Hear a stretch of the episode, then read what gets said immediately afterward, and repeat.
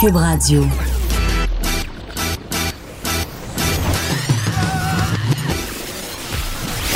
Pour elle, il n'y a jamais de mauvaise question. De 13 à 15. Les effronter. Avec Geneviève Peterson.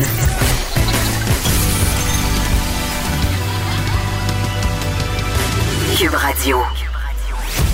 Bonjour tout le monde, j'espère que vous allez bien avec vous pour les deux prochaines heures. Plein de sujets aujourd'hui, euh, dont euh, un sujet qui m'attriste profondément, qui est très préoccupant aussi. On va parler de l'exploitation sexuelle des jeunes femmes au Canada, des jeunes femmes mineures en particulier.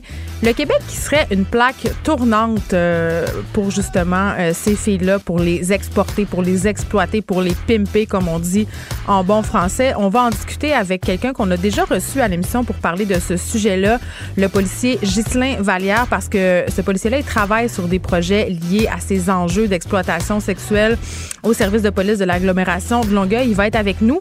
Euh, évidemment, il y a une commission parlementaire sur l'exploitation sexuelle en ce moment. Beaucoup de, beaucoup de commissions parlementaires en ce moment. Euh, il y en a une sur la DPJ aussi. On va y revenir tantôt parce qu'il s'est passé euh, des choses ce matin. Il y a eu un témoignage quand même assez percutant. Mais concernant l'exploitation sexuelle, on parle du Québec, mais Montréal aussi particulièrement un gros problème. Sérieusement, on peut se commander des filles comme des pizzas. Littéralement, c'est ça qui se passe. Tu vas sur Internet. Je suis allée voir un peu des sites l'autre fois. Euh, quand j'avais parlé avec Ghislain, parce que je le croyais comme pas. Je suis désolée, je voulais pas je me disais, je peux pas croire que c'est à ce point facile, à ce point euh, terrible. Et là, tu tapes juste sur Google une coupe d'affaires et tu tombes sur des sites de rencontres qui euh, d'agences d'escorte, en fait, qui se cachent même pas d'être des agences d'escorte. Là, c'est même pas caché. Et là, euh, tu peux littéralement cocher ce que tu veux. Donc, origine ethnique, grandeur, poids, couleur de cheveux, couleur de yeux et évidemment la chose que tu veux que la madame te fasse. Hein? Et une chose qui est très, très populaire euh, depuis quelques années, c'est la girlfriend experience. Donc, ça, c'est euh, ça coûte cher en plus. C'est les hommes qui se louent une fille. Euh, bon, là, on a, on a, tous Pretty Woman en tête, là, mais ce n'est pas ça. La girlfriend experience, c'est souvent accompagné d'une sortie, mais ce qui caractérise en fait euh, cette expérience-là, c'est que la fille va vous embrasser. Parce qu'on sait que la plupart des travailleuses du sexe refusent d'embrasser leurs clients pour plein de raisons. Je ne vais pas rentrer là-dedans. C'est pas ma réalité, puis je connais pas assez ça pour me prononcer. Mais dans la girlfriend expérience, souvent, ça comprend des baisers et l'illusion qu'on est en relation de couple avec quelqu'un. Et là, euh, aujourd'hui, on se parle, oui, de travail sexuel, mais du travail sexuel des mineurs parce qu'il y a une demande, une grosse demande. Et moi, c'est ça qui me jette à terre.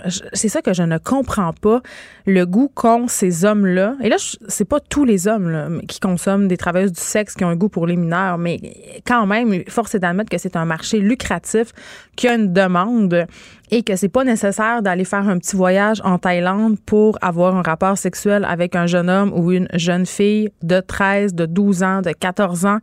Euh, ces filles-là qui sont souvent des fugueuses, qui sont souvent euh, des filles qui se sont sauvées de centres jeunesse, qui se retrouvent poignées.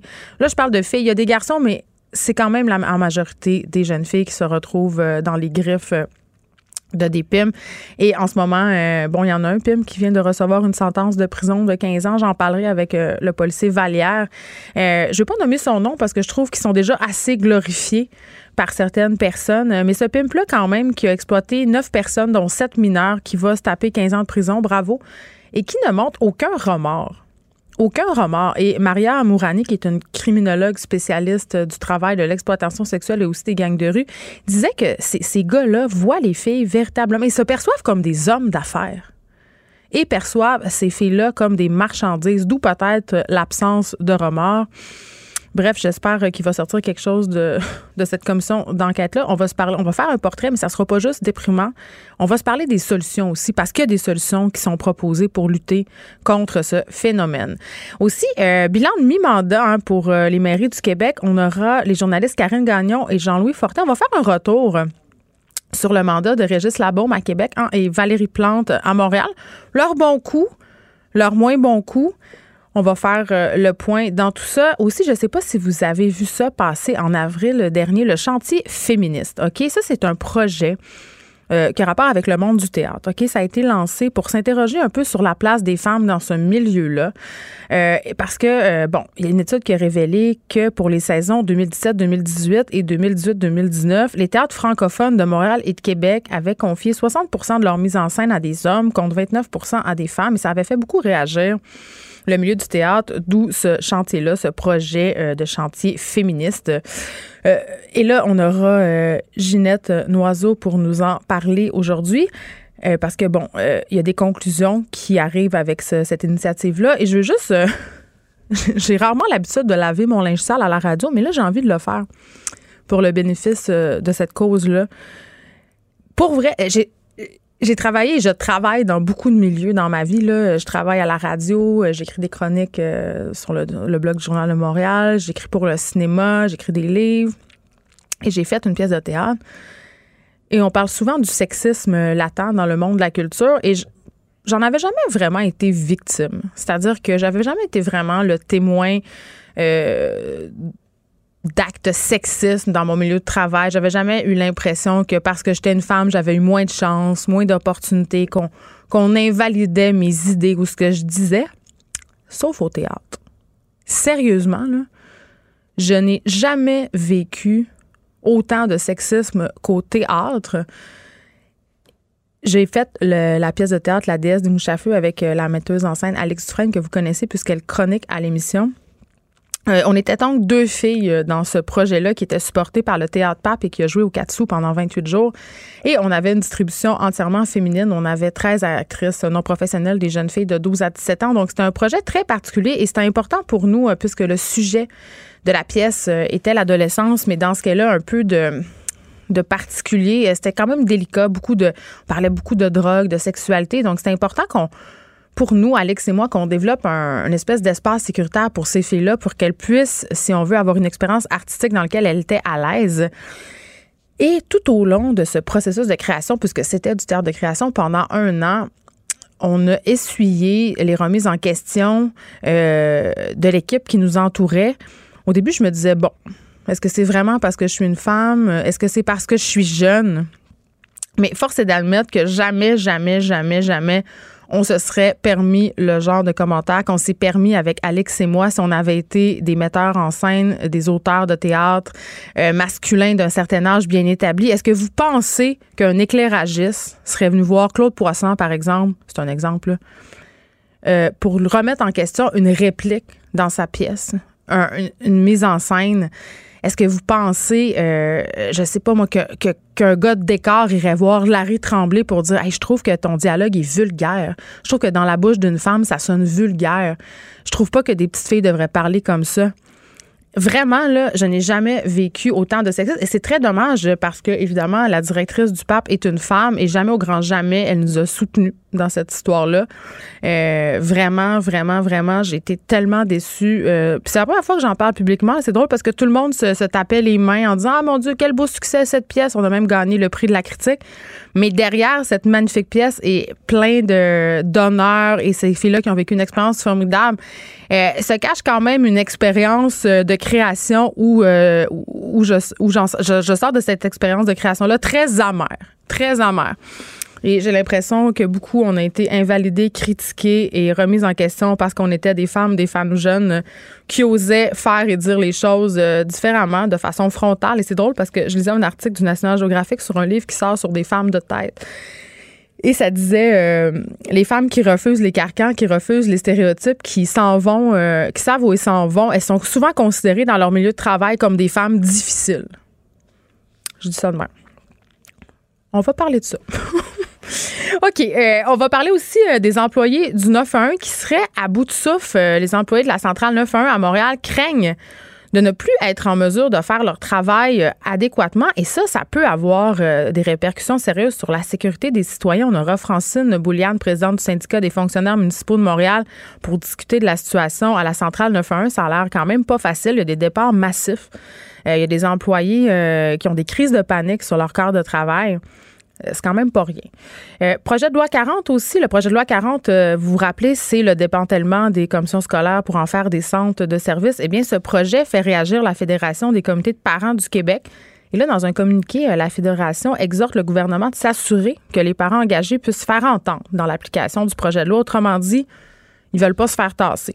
On aura le président de la fédération avec nous pour parler euh, de leurs principales revendications, justement, puis comment, euh, en fait, je crois qu'ils sont d'accord avec le projet de loi, mais qui voudraient certaines modifications, justement, pour s'assurer que l'opinion des parents soit entendue parce qu'on connaît l'importance de l'implication des parents dans l'école publique.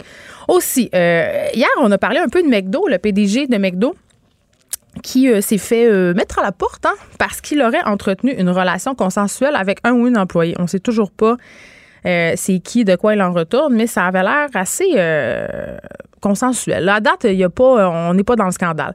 Et ça m'a donné l'idée euh, de parler avec une spécialiste des ressources humaines. On se demande aujourd'hui, est-ce que c'est une bonne idée d'entretenir une relation amoureuse au travail?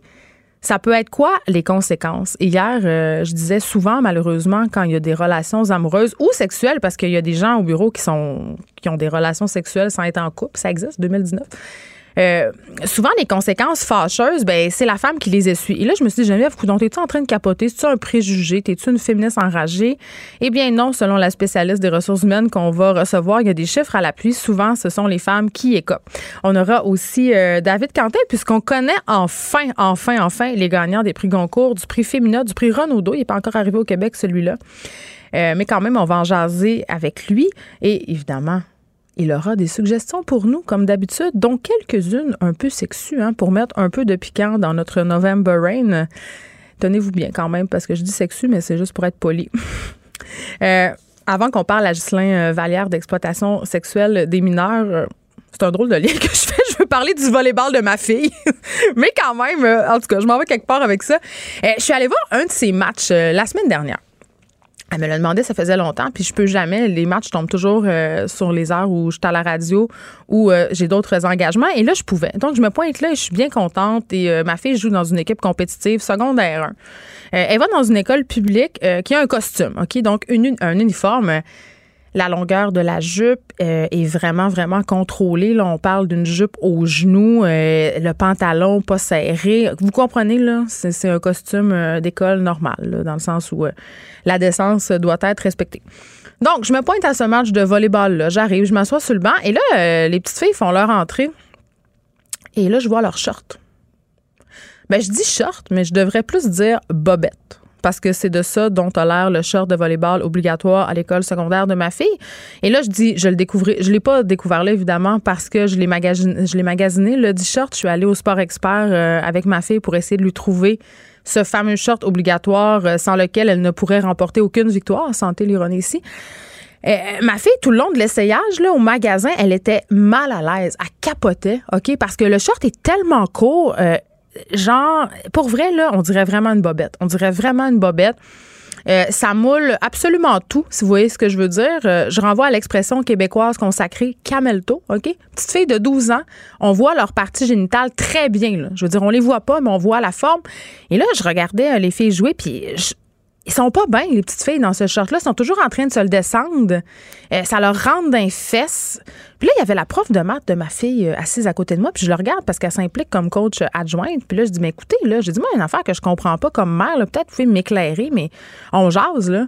Euh, il y a une politique vestimentaire assez stricte à votre école. Je veux dire, j'ai de la misère. J'ai fait environ 58-12 magasins pour trouver une jupe de longueur acceptable. J'en ai pas trouvé en passant. Ça existe juste plus, des longues jupes? Parce que ma fille veut pas les porter de toute façon. Hein? Ça a l'air, selon elle, je dis que c'est jupe de ma tante. Mais là, je dis à la prof de match, puis vous les laissez jouer euh, habillés comme ça, euh, dans des shorts très, très courtes qui ont l'air à des sous-vêtements, puis on le voit, là, les petites filles sont mal à l'aise. Et la prof de maths, elle partageait. Elle était là, je le sais, j'en reviens pas, c'est épouvantable. Mais c'est comme ça. Donc, c'est ça. D'un côté, euh, les petites filles doivent porter des shorts bobettes et l'équipe de volleyball masculine, je souligne au passage, ben eux, ils ont des shorts bien normaux, des shorts baggy euh, lousses, dans lesquels tu es bien. Pourquoi? Pourquoi les petites filles n'auraient pas le droit de porter ce type de shorts-là au lieu des espèces de shorts dans lesquels elles sont visiblement mal à l'aise? Sérieusement, ici, il y a quand même un double standard qui est assez euh, quelque chose. Puis c'est souvent dans le sport, c'est un peu ça. J'en ai parlé souvent. là gymnastique, nage synchronisé, patinage artistique, même le rugby au féminin faut tout le temps que les filles soient sexualisées. Faut tout le temps, même au tennis féminin aussi, là, euh, quand même, il y a un gros enjeu de faut que la madame soit cute. Moi, j'ai pas de problème à ce que. Moi, quand je vais au gym, j'ai des petits vêtements dans lesquels je me trouve bien cute, mais c'est moi qui l'ai choisi. Personne me l'a imposé. Il n'y a pas un coach de volleyball quand j'avais 12-13 ans qui me dit Hey, ça va être la short bobette où tu pourras pas compétitionner, fille. Moi, je trouve que c'est un drôle de message envoyé. On parle beaucoup de discussions sur le consentement en ce moment. Là. Je veux dire, obliger ces jeunes filles-là à porter des shorts si courtes qui sont toujours en train de se sortir du derrière. Là. Je sais pas, mais moi, j'ai quand même euh, un méchant problème avec ça. Euh, avant qu'on aille à la pause, je vais faire un petit retour sur ce qui se passe à la commission spéciale sur les droits des enfants et de la protection de la jeunesse. Ce matin, on a pu entendre un témoignage que je trouve euh, fort percutant fort euh, utile aussi, euh, quelque chose dont on se doute tous, mais là, il y a quelqu'un qui le met en fait en mots et je trouve ça très bien. C'est le docteur Delphine Colin Vézina. Euh, le docteur Colin Vézina, c'est une chercheuse dans le domaine de la protection de l'enfance depuis 20 ans. Donc, je pense qu'elle ce dont elle parle.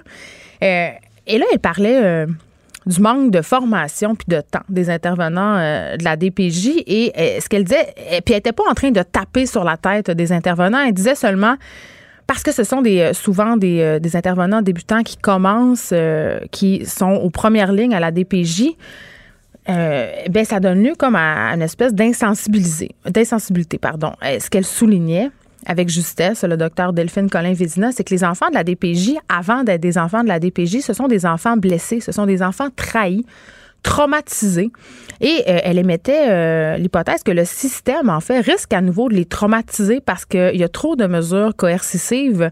Euh, elle dit qu'on étiquette beaucoup trop les enfants de la DPJ sans se poser la question de pourquoi on leur accole ces étiquettes-là. Par exemple, on va dire d'un enfant, bon, il est oppositionnel, il est défiant, il est immature, il sait pas comment gérer sa colère.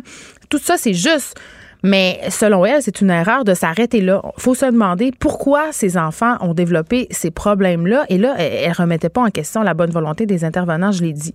Euh, mais il y a comme une espèce de d'insensibilité systémique, si on veut, parce qu'on veut que les choses se fassent, parce qu'on veut gérer des dossiers. Là, elle parlait de la situation en centre jeunesse où on utilise la contention, l'isolement, les retraits. Euh, c'est très courant dans ces centres-là. Et elle, ce qu'elle disait, c'est, tu sais, on prend ces mesures-là pour protéger les enfants euh, contre eux-mêmes, mais aussi pour protéger les autres enfants, les autres adolescents qui sont euh, dans ces centres-là. Euh, mais souvent, ces mesures-là sont prises parce que l'enfant ne suit pas les règles, parce qu'il participe pas aux activités, parce qu'il revient d'une fugue. Donc, ça serait peut-être bien qu'on se demande pourquoi, pourquoi ces enfants-là en sont arrivés là, au lieu d'essayer de juste mettre un plaster sur une hémorragie. Vous comprenez ce que je veux dire? Parce que ces enfants-là, elle l'a rappelé plusieurs fois, là, ce sont des enfants qui ont été beaucoup trahis. Ce sont des enfants qui ont de la misère à faire confiance au système, qui se sont sentis blessés, trahis, humiliés à plusieurs reprises. Donc, vraiment, euh, ce qu'elle aimerait, c'est qu'une réforme soit mise en place pour éviter que les intervenants les moins expérimentés se retrouvent en première ligne, justement, à l'étape de l'évaluation des signalements. Elle, est allée d'une image très forte. Elle a dit c'est comme si au triage, dans les urgences, on mettait quelqu'un avec peu d'expérience, alors que ce sont des rôles cruciaux. Euh, donc, on s'attaquerait pas à la racine du problème, selon elle. La DPJ, c'est une grosse machine et visiblement, il y a du sable dans l'engrenage. On peut pas euh, penser aider ces enfants-là en ne s'attaquant pas à la racine du problème, c'est-à-dire à leur souffrance, à ce qu'ils ont vécu. On peut pas juste mettre justement ce gros plaster-là et en faire des citoyens qui vont être, euh, qui vont participer à notre société, qui vont faire confiance à nouveau euh, aux adultes, aux gens qui les entourent. Donc, il faudrait vraiment avoir comme une vision euh, d'ensemble, globale des problématiques de ces enfants-là. Geneviève Peterson, la seule effrontée qui sait se faire aimer. Jusqu'à 15, vous écoutez Les effrontés. Le Québec qui serait une plaque tournante de l'exploitation sexuelle des jeunes femmes au Canada et au lendemain du début de la commission sur l'exploitation sexuelle des mineurs. On va en discuter avec le policier Ghislain Vallière qui travaille sur les projets liés à ces enjeux au service de police de l'agglomération de Longueuil. Bonjour, Monsieur Vallière. Bonjour, ça va bien? Ça va bien. Euh, si je comprends bien, là, parce qu'il y a beaucoup de, de, paramètres qui ressortent de cette commission-là, mais la première chose que moi je comprends, c'est qu'au Québec, on fournit le reste du Canada. Disons que certaines provinces, on va parler plus particulièrement de l'Ouest canadien. Euh, oui, beaucoup de nos filles, semble-t-il, se retrouveraient dans ces régions-là, plus particulièrement. Là, on entend toutes sortes de théories pourquoi. Oui, c'est ça. Euh, qui détient la vérité? Euh, en fait, je pense que c'est un, un, ensemble de toutes les réponses qui ont été avancées jusqu'à maintenant. On va parler souvent que ça peut être exotique du fait que c'est des francophones Peut-être. Par contre, ça dure tellement pas longtemps, euh, la relation client et euh, femme prostituée, que je doute que ce soit l'exotisme qui soit en Mais premier lieu. Attendez, M. Valère, la dernière fois qu'on s'est parlé, parce que c'est pas la première fois que vous venez me voir pour parler de ça, vous m'avez parlé de la dimension importante qui est le fantasme, l'anticipation de Mm. se commander une fille. Oui. Peut-être que dans ce côté exotique-là, ça se joue plus avant que pendant. Quand on fait notre choix, je disais au début de l'émission qu'on pouvait se commander une fille comme une pizza en cochant euh, sa race, son, sa couleur de yeux, sa couleur de cheveux. Ça, ça doit faire partie de ce processus-là de sélection, de commander une fille du Québec. Peut-être. Euh, je n'ai pas malheureusement eu la chance de questionner tous ces hommes-là. Et Mm. ce serait un intérêt pour moi de le faire parce que vous comprenez que c'est là que, que se tiennent les réponses de Oui. pourquoi vous le faites.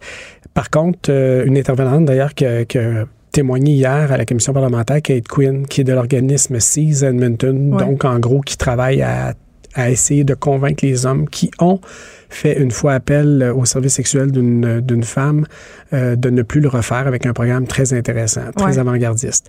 Euh, et quand je l'ai questionné là-dessus, elle me dit que dans les questionnaires, eux, c'est pas quelque chose qui ressort euh, cet aspect-là nécessairement, mais ils- vont quand même le regarder pour les prochaines, prochaines cohortes qu'ils vont avoir, mais Mhm. c'est pas nécessairement ça. C'est davantage la disponibilité. C'est plus un crime d'opportunité du fait qu'elles sont là.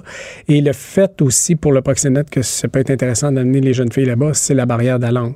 Moi, je pense qu'au final, on a peut-être plus créé une filière ici. La barrière de la langue, dans le sens que ces filles-là pourront pas Ben, se trouve isolé. Si vous avez 14 ans, vous parlez presque pas anglais. l'anglais, ben, vous vous retrouvez dans une situation où vous êtes d'autant plus isolé parce que là, vous n'avez pas vraiment personne avec qui vous pouvez entrer en interrelation, ne serait-ce que la femme de chambre ou quelqu'un de la réception de la sécurité. Vous savez même pas l'exprimer adéquatement. Comme on l'a vu dans la série Fugueuse, d'ailleurs, quand euh, Damien vend euh, la petite fille, euh, elle se retrouve dans une contrée anglo. On peut deviner que c'est Toronto, là. Mhm. mais elle, elle met un petit mot dans la fenêtre parce que justement, elle se retrouve isolée, elle parle pas la langue. Donc ça, c'est vrai, c'est commun, ça arrive. Ça arrive. Oui, oui.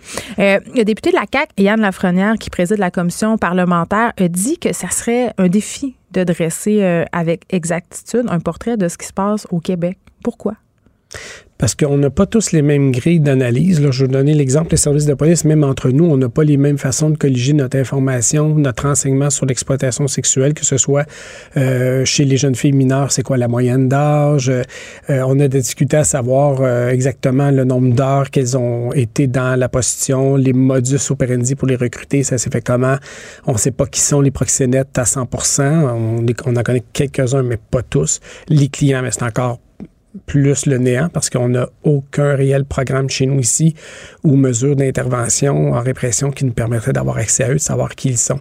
Donc, il y a raison, il y a pleinement raison de dire qu'on ignore ce qui se passe. Fait que le, le milieu bénéficie, si on veut, de ce manque de communication-là entre les corps policiers. Est-ce qu'on pourrait penser, comme aux États-Unis, euh, tu sais, il y a eu ces, euh, ça a été beaucoup médiatisé dans les années 70 quand on recherchait des tueurs en série. Ces gens-là bénéficiaient du fait que les services de police se parlaient pas pour officier comme en, plus en paix.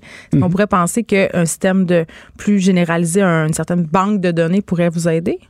Ben, euh, ce qui a été mentionné hier à la commission, c'est un peu de, de voir à ce que ce soit nationalisé certains aspects de l'exploitation sexuelle pour nous, les intervenants de milieu, qu'on soit au niveau des institutions comme le, la DPJ, que ce soit, exemple, les corps de police, mais également les organismes qui viennent à soutenir notre travail et qui est essentiel. D'ailleurs, la part des organismes est essentielle là-dedans. Donc, si c'était un peu plus nationalisé, je vais donner l'exemple qui avait été discuté euh, à un moment donné, justement, avec certains membres qui étaient là hier à la commission Ouais. on en a parlé au printemps dernier, c'était de dire le programme des survivantes. Le programme des survivantes n'est pas dans chaque région du Québec actuellement. Mm. Il est très centralisé Grand Montréal, Laval-Long, euh, le SPVM Long Mais est-ce que c'est parce que c'est ici que c'est plus concentré ou ça n'a rien à voir? C'est ici qu'on a ressenti le besoin plus rapidement que les autres régions, possiblement, oui. Puis nous, on ne l'a pas encore réellement mis sur pied à Longueuil. Pourquoi? Ben justement parce que ça existe déjà si près de nous. Et Diane Veillette et euh, José Mandales de Montréal ont fait un travail remarquable dans la, la construction de ce projet-là dans les dernières années. Donc, euh, la question, c'est pourquoi reconstruire nous ce que quelqu'un d'autre fait déjà depuis longtemps, qui a développé une expertise? Pourquoi pas développer une espèce de club-école dans les régions? C'est- C'est une question que je pose. Je ne dis pas que c'est la piste de solution Ouais. par excellence, mais c'est peut-être vers ces aspects-là, de nationaliser peut-être davantage nos interventions, avoir entre autres une grille d'analyse constante dans toutes les organisations pour. Dresser, euh, pour des, dire des constantes. Euh, exactement. Quand on parle d'une jeune fille, quel est son profil, quelles sont ses caractéristiques, qu'on ait les mêmes, les mêmes questionnaires pour être capable à la fin d'en retirer, et là je vais parler comme si j'étais un criminologue, des analyses. Ben, du profilage qui vont, oui, qui vont savoir sur quel levier on doit maintenant appuyer. Si elles se, se, font, exemple, recruter à 77% pendant les heures scolaires dans une école secondaire, ben, ça veut dire qu'il faut aller faire la prévention à ce niveau-là. Donc, puis c'est un exemple que je donne. Hein. Donc, c'est la même chose également pour savoir qu'est-ce qui les a stimulés à aller vers l'exploitation sexuelle. On en a une bride de, réponse déjà. Mais souvent, mais c'est pas encore assez questionné. Mais on va en parler euh, du chemin de ces filles-là. Mais avant, quand on parle d'exploitation sexuelle de mineurs, euh, moi, la première, puis je suis certaine que nos auditeurs euh, partagent la même opinion, c'est c'est un peu inconcevable. On a de la misère à comprendre comment euh, des hommes majoritairement, euh, pourquoi ils ont envie de coucher avec des filles qui sont mineures quand ils peuvent avoir des, des travailleuses du sexe qui, sont, qui ont 18-19 ans? Je veux dire, pourquoi? Y a-tu tant que ça un marché pour les mineurs? En fait, je ne me rappelle pas qui me disait euh, il y a quelques jours seulement, la semaine dernière, qu'après dépasser 19-20 ans, les femmes sont déjà tellement, parce que la plupart commencent vers 14, 14 ans et demi, vers 19-20 ans, ça hypothéqués physiquement tellement que tu n'as plus devant toi une jeune femme de 19-20 ans. Tu as une femme qui a un vécu euh, incommensurable. Si vous avez 10, 15 clients par jour, imaginez sur un régime de 4 à 5 ans d'exploitation sexuelle, vous arrivez à, la fin avec la consommation des drogues dures, vous n'avez plus du tout le même physique, oh, vous n'avez plus la même apparence physique. Donc, le client, lui, recherche quoi? Ben, il recherche quelque chose qui va l'attirer. Donc, euh, c'est pour ça que le, marché d'une femme dans, l'industrie du sexe n'est pas très, très, sur un très long horizon. Physiquement, son corps n'est plus capable de répondre à la demande du client.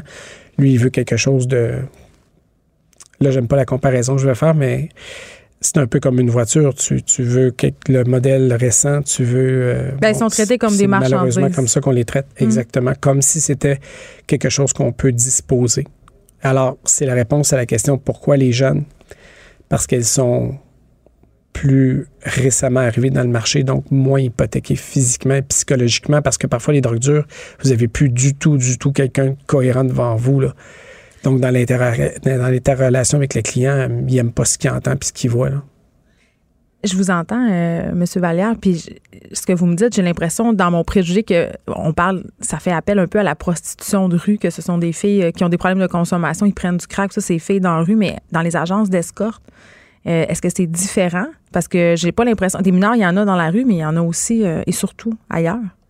Ben, en fait, les mineurs sont plus autant dans la rue qu'on pourrait ben, le voir. Ils sont derrière, euh, des, des, des, annonces. Des, euh, des, tablettes intelligentes, et des mm. ordinateurs portables et cellulaires. Là, c'est, plus comme le, le On a encore ce, préjugé, ce préjugé-là dans notre Il existe encore, la prostitution de rue. Là. Il y a plusieurs niveaux de prostitution. La prostitution de rue, il y a l'escorte qui va être dans une agence là, euh, très glamour avec un gros service clientèle plus, plus, plus. Tu as la prostituée qui va se louer une chambre d'hôtel et va être son propre patron. Tu as celle qui va être avec 4-5 proxénètes qui vont toujours s'assurer qu'elle a un client euh, aux 20-30 minutes pour elle. Euh, donc, la jeune fille mineure se retrouve coincée un peu à travers toutes ces différences-là. Fait qu'elle est partout. Elle n'est pas nécessairement plus à un endroit ou à un autre. OK. J'ai expliqué récemment, c'est là où est son cellulaire, c'est là qu'elle est. OK. Ben c'est ça. On va s'expliquer un peu comment ça marche. C'est quoi le trajet de ces filles-là, en quelque sorte? Moi, euh, dans les dernières années, donc depuis 2007 que je, travaille là-dessus de façon plus particulière, euh, moi, le constat que j'en ai fait, c'est que les facteurs de risque, souvent qui nous sont présentés en criminologie, ne répondent pas, et ça c'est mon opinion, à pourquoi rentrer dans l'exploitation sexuelle? Parce que j'ai, en 2012, j'ai eu trois jeunes filles qui étaient dans le même bloc appartement, même école secondaire. Une seule d'entre elles s'est prostituée. Pourquoi? Elles avaient pourtant des mères monoparentales. Euh, trop de scolarité qui était euh, même pas de diplomation secondaire 5. Donc, on a les mêmes facteurs de risque environnementaux, familiaux, etc. Pourquoi une d'entre elles fait de la prostitution, mais pas les autres? Hmm. Et je cherchais justement en 2015 pour euh, justement remplir une demande de subvention pour le service de police. Et c'est par hasard que je suis tombé sur les écrits de Rose Dufour, qui est une anthropologue de Québec qui est partie de la Maison de Marthe. Et ce qu'elle expliquait, elle, ce sont des systèmes producteurs de prostitution. Il y en a sept Le principal et le plus important, semble-t-il, qu'on retrouve de façon plus récurrente chez les jeunes filles qui vont aller vers l'exploitation sexuelle, c'est qu'elles ont été victimes d'infractions sexuelles alors qu'elles étaient mineures et très souvent avant l'âge de 12 ans. Des agressions. Des agressions, mais ça peut être également de l'inceste de troisième niveau, c'est-à-dire qu'il n'y a pas d'attouchement, mais je tombe tellement dans ton intimité qu'à un moment donné, là, tu te mets à te sentir prostituable finalement. Comment, euh, combien elles rapportent ces filles-là à leur pimp? Ben, ça va varier de pour plusieurs facteurs. Là. On a entendu de très gros chiffres hier. Ben moi, euh, c'est, ouais, c'est de ces gros chiffres-là dont j'aimerais parler. On parlait de 200-300 000 dollars. Euh, pour certaines d'entre elles, c'est vrai. Oui. Mais c'est pas nécessairement la grande majorité. Là. Mais de toute façon, qu'elle aurait rapporté 12 000 là, ce serait déjà trop. Donc, euh, le, prix peut varier entre 100 et 150 dollars habituellement pour une relation complète. Pourquoi ces, ces, ces hommes-là cherchent ça? Parce que c'est très lucratif. C'est excessivement lucratif et c'est clair d'impôt. Hmm. Et là, par la suite, on se trouve une entreprise, on blanchit l'argent et là, on devient citoyen légal et propre, au niveau de, fiscal. Il n'y a plus rien à nous reprocher. Vous avez parlé tantôt de l'usure de ces filles-là. Quand, quand elles sont plus bonnes, quand elles sont trop usées, qu'est-ce qui se passe avec elles? Elles doivent survivre à leur traumatisme. Mais est-ce que est-ce qu'ils vendent? Est-ce que qu'est-ce qui se passe? Elles peuvent être vendues, mais la plupart d'entre elles vont plutôt être euh, reléguées à elles-mêmes, laissées à elles-mêmes et devoir se retrouver elles-mêmes une façon de survivre à travers ces, réflexes de prostitution-là. Là, ce qu'on voit souvent dans nos opérations dans la dernière année, mm. c'est des femmes dans la trentaine, 30, 32, 34, 40 ans. Pourquoi? Bien, justement, elles ont commencé là, euh, mineures et à un moment donné, ne sont plus intéressantes pour le proxénète. Il va se retrouver quelqu'un de plus jeune, mm. de plus rentable. Elle est un peu laissée elle-même. Donc là, elle va trouver souvent des ce qu'on appelle des proxénètes euh, d'opportunité. Lui va être dans son salon. Tant mieux si le téléphone sonne, tant mieux si ça fait un client, mais il ne se met pas un objectif de 1000 dollars par jour. Mm. Là, en autant que le loyer est payé, on peut faire de la pizza puis du poulet, on est, on est heureux puis c'est correct. Il ne poussera pas nécessairement très fort. Et là, là. Puis la consommation de la drogue, on l'a abordé euh, sommairement, mais oui. ça demeure l'honneur de la guerre parce qu'elles doivent un peu se désensibiliser avec ça, j'imagine. Mais ben, la dernière femme prostituée à qui je parlais elle me disait écoute, euh, t'essaieras de tout faire 15 fois. Oh, ça doit on va dire les vraies affaires. Client, là. mon corps peut pas le supporter. Ça, ça c'est une journée dans la semaine. Ah oui, ça Il y en a 7 jours. Là. Les quarts de travail, c'est de 12 à 16 heures faire ça. C'est impossible de le faire physiquement. Euh, Ils doivent avoir des blessures sexuelles, ces filles-là, au bout de quelques années, ça doit être. Euh, ben, une d'entre elles me disait qu'elle avait l'impression qu'elle avait des bleus sur les ovaires. J'ai vérifié avec un, avec un médecin et il me disait non, c'est c'est pas vraiment possible, mais ce qu'elle expliquait, c'est par le, la fréquence et le fait qu'il n'y a jamais de repos à ce niveau-là. Ouais. Ben, tu as l'impression que tu es en inflammation continuellement. Là.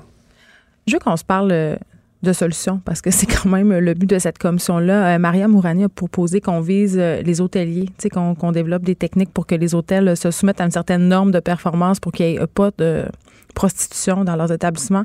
Qu'est-ce qu'on pourrait faire pour que ça, ça, diminue? Parce qu'on s'entend que penser qu'on va éradiquer complètement la prostitution, c'est un peu utopique, mais pour mieux l'encadrer, pour que l'exploitation sexuelle des mineurs, ça arrive moins. Mais peu importe la mesure qu'on va euh, vouloir proposer, qui qu'on soit, là, c'est à quel point c'est réalisable. C'est ça. Je veux dire, on peut proposer toutes sortes de choses, mais dans les faits, l'atterrir, là, c'est comment légalement on peut le faire? Est-ce que ça va passer la barrière de la charte, etc., etc. Oui, mais rendre ça légal, vous avez parlé tantôt de l'impôt. Rendre ça légal qu'on doive déclarer, ça aiderait pas? On parle pas des mineurs aussi, là, évidemment. En fait, on est censé déclarer tous nos, revenus à l'impôt. Mais les revenus de la prostitution ne sont pas légaux, on ne peut pas les déclarer. Alors, c'est pour ça qu'ils le feront jamais, être déjà là, la loi, là, mais mm. ils le font pas parce que c'est pas légal. Nous, ce qu'on tente à faire, c'est davantage de s'attaquer à la demande, donc s'attaquer aux clients. Nous, on est rendu là dans notre dans notre euh, évolution au niveau de notre service de police. Parce qu'on s'est attaqué, 2008-2011, on s'est attaqué beaucoup aux proxénètes mm. et on, on, a essayé de protéger au maximum les jeunes filles mineures en grande majorité ici des centres jeunesse. On a développé un grand partenariat avec le centre jeunesse, hmm. mieux se parler, quoi se dire, sous quelle forme, qui parle avec qui, etc. Ça, ça a donné de bons résultats. Deuxième phase, 2011-2014, on est en prévention. Rentrer dans le milieu scolaire, on a changé nos programmes. On veut mieux s'attaquer auprès des jeunes pour qu'ils soient capables de dire non quand ils seront à l'âge euh, de 13, 14, 15 ans pour se faire recruter, que ce soit les garçons ou les filles. Et en même temps, on avait testé parce qu'on voyait que l'information était partout. Le surveillant d'école a de l'information sur l'exploitation sexuelle, le chauffeur d'autobus aussi. On a voulu centraliser ça. On a créé un agent pivot qu'on a testé pendant un an et demi. Ça a marché. Ça a donné des résultats. Et la, troisième étape, ça a été de créer une équipe intégrée. Depuis un an, on l'a maintenant. Hmm. Et là, c'est oui, tu as ton agent pivot que le, le maximum d'informations possibles centralisées sur son bureau pour avoir une meilleure lecture de ce qui se passe sur notre territoire, sur l'agglomération de Longueuil, mais aussi, on a rattaché avec cette personne-là une ressource qui est une personne qui fait de l'intervention psychosociale chez nous, dans nos bureaux. Donc, elle fait partie de l'équipe avec les enquêteurs, avec les agents de renseignement. Et si on n'a pas ce genre de, ressources-là, on ne pourra pas y parvenir tout seul.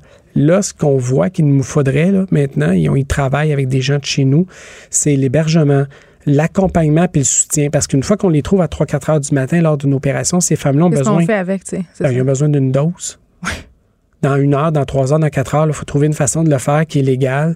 Et ça se fait, là, soit dit en passant. Il faut juste rattacher ça avec d'autres partenaires, d'autres institutions, service de la santé, entre autres. Puis là, par la suite, il faut s'attaquer à la demande, qui est le client. Et là, on est en train de, regarder les avenues possibles. Il y, a, il y a des beaux projets qui fonctionnent bien ailleurs au Canada. Pourquoi ça n'a pas été fait au Québec encore? On a dû nous s'attaquer à d'autres sphères de la prostitution avant d'arriver à ça. Mais là, on je, pense qu'on l'a entendu hier mhm. à deux, trois reprises durant la commission. On est rendu à vouloir s'attaquer davantage aux clients. Ben, c'est quand même l'honneur de la gare. Ghislain Vallière, merci. Policier au service de police de l'agglomération de Longueuil. On vous parlait dans le cadre de cette commission sur l'exploitation sexuelle des mineurs. Merci beaucoup. Les effrontés. Deux heures où on relâche nos bonnes manières.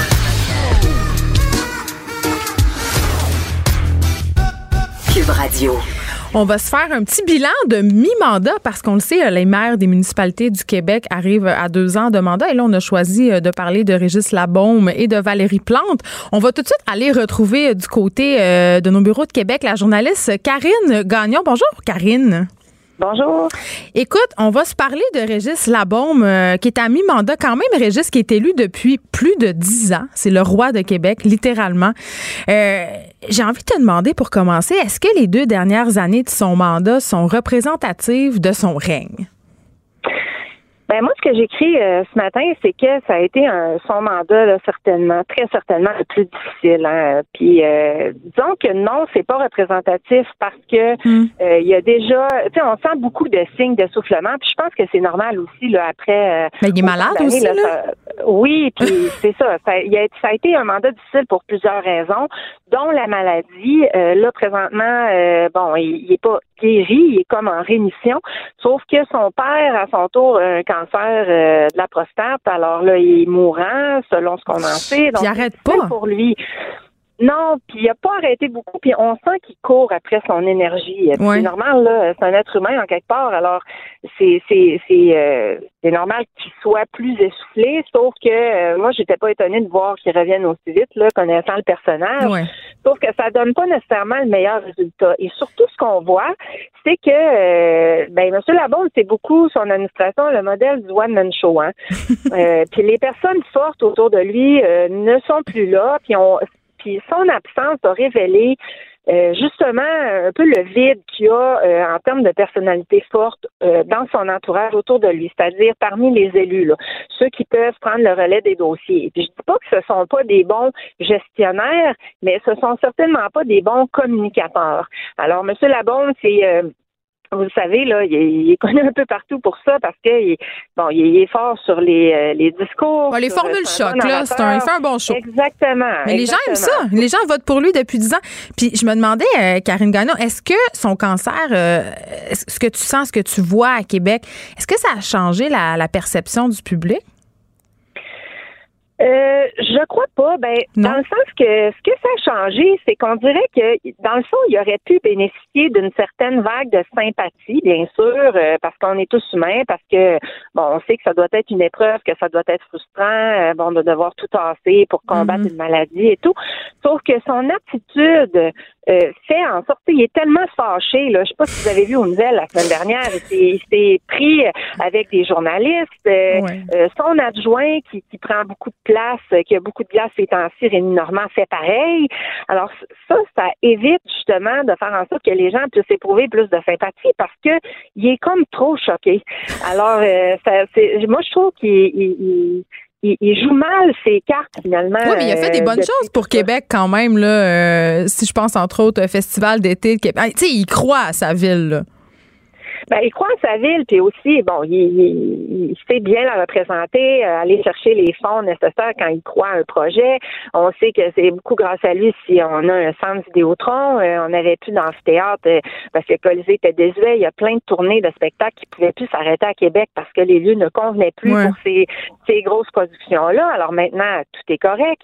Surtout, son, son principal leg, c'est assurément le système de transport structurant, tramway, trambus. Québec est l'une est la seule ville de cette taille-là au Canada à ne pas avoir encore de système euh, de ce type-là qui soit euh, en place. Mhm. Alors ça. Euh, Puis le fameux troisième lien. Ben, le troisième lien, ça, c'est vraiment pas son projet. Euh, en fait, il demande encore à être convaincu là-dessus. Euh, puis je le comprends très bien. Là, euh, oui, c'est ça, je, le comprends très bien. Sauf que pour ce qui est du, du projet de tramway, ben, de réussir à réunir le financement pour un projet de 3,3 milliards comme mhm. ça, c'est quand même un gros défi qu'il a réussi à relever dans le présent mandat. Alors, bon, il a quand même, il a pas tout fait, tout croche, mais disons qu'on sent qu'il y a beaucoup de signes d'essoufflement puis que c'est très difficile. Alors, puis aussi, il y a eu, il y a eu des démêlés avec euh, l'année dernière, en 2018, euh, il y a, il y a euh, rabroué publiquement son adjoint. Ça a conduit à son départ, à sa démission. Maintenant, il est, ministre au gouvernement de la CAC, Jonathan Julien. Alors ça, ça n'a pas été une bonne chose parce qu'après, ça a déboulé. Hein. Ils ont perdu le comté. Il y a un autre élu qui a démissionné pour siéger comme indépendant. Ça n'a pas bien paru non plus. Alors, euh, que M. Labonde, il est capable parfois d'être son pire ennemi. Puis là, je dirais que présentement, il est pas mal dans ce cycle-là. Mais il y a les défauts de ses qualités, comme on dit. Merci beaucoup, Karine Gagnon. On peut te lire dans le Journal de Québec. On se déplace tout de suite du côté de Montréal, cette fois-ci, avec Jean-Louis Fortin, qui est chef du bureau d'enquête et adjoint au rédacteur en chef au Journal de Montréal. Bonjour. Bonjour Geneviève. Euh, parlons de Valérie Plante. Ben oui. Parce que, évidemment, euh, mairesse de Montréal, c'était quand même une grande première. Je pense qu'elle est arrivée, euh, elle était très attendue. Les gens étaient très contents et je pensais qu'elle avait, elle aurait droit à une, espèce de passe gratuite. Elle a amené un changement d'air à Montréal. Hein. Puis quand j'écoutais Karine parler de Régis Labombe en ce moment, mm. je ne peux m'empêcher de repenser au Denis Coderre des derniers mois Denis Coderre a été maire de Montréal pendant quatre ans, mais dans la dernière année, là, il n'y avait jamais rien de. Il y avait jamais un sourire dans la face, il n'y avait jamais rien de bon à annoncer. C'était toujours, tu posais une question, tu le dérangeais, tu demandais de parler de ses réalisations, puis il bougonnait. Ce n'était pas le Denis Coderre du début de mandat. Je pense qu'il était un peu brûlé à la fin. D'ailleurs, il va même. La politique, ça use Oui, oui. Puis, tu sais, c'est un gars qui travaillait 7 jours sur 7, 90 Ce sont des work collègues. oui, oui. Et, et euh, lui-même a avoué qu'à la fin, il était rendu désagréable. Valérie Plante est arrivée et ça a été comme euh, ah une bouffée d'air frais. Euh, elle a de l'énergie, elle a des, un, programme qui va faire bouger les choses, euh, transport en commun, le sourire toujours. Alors, les gens étaient enthousiastes. Mais est-ce qu'elle livre la marchandise? Ça, c'est la question. Puis est-ce qu'elle est ce qu'elle annonce? Là, je suis moins sûre. Elle livre une partie de son programme, mais force est de constater que c'est un bilan très mitigé pour Valérie Plante.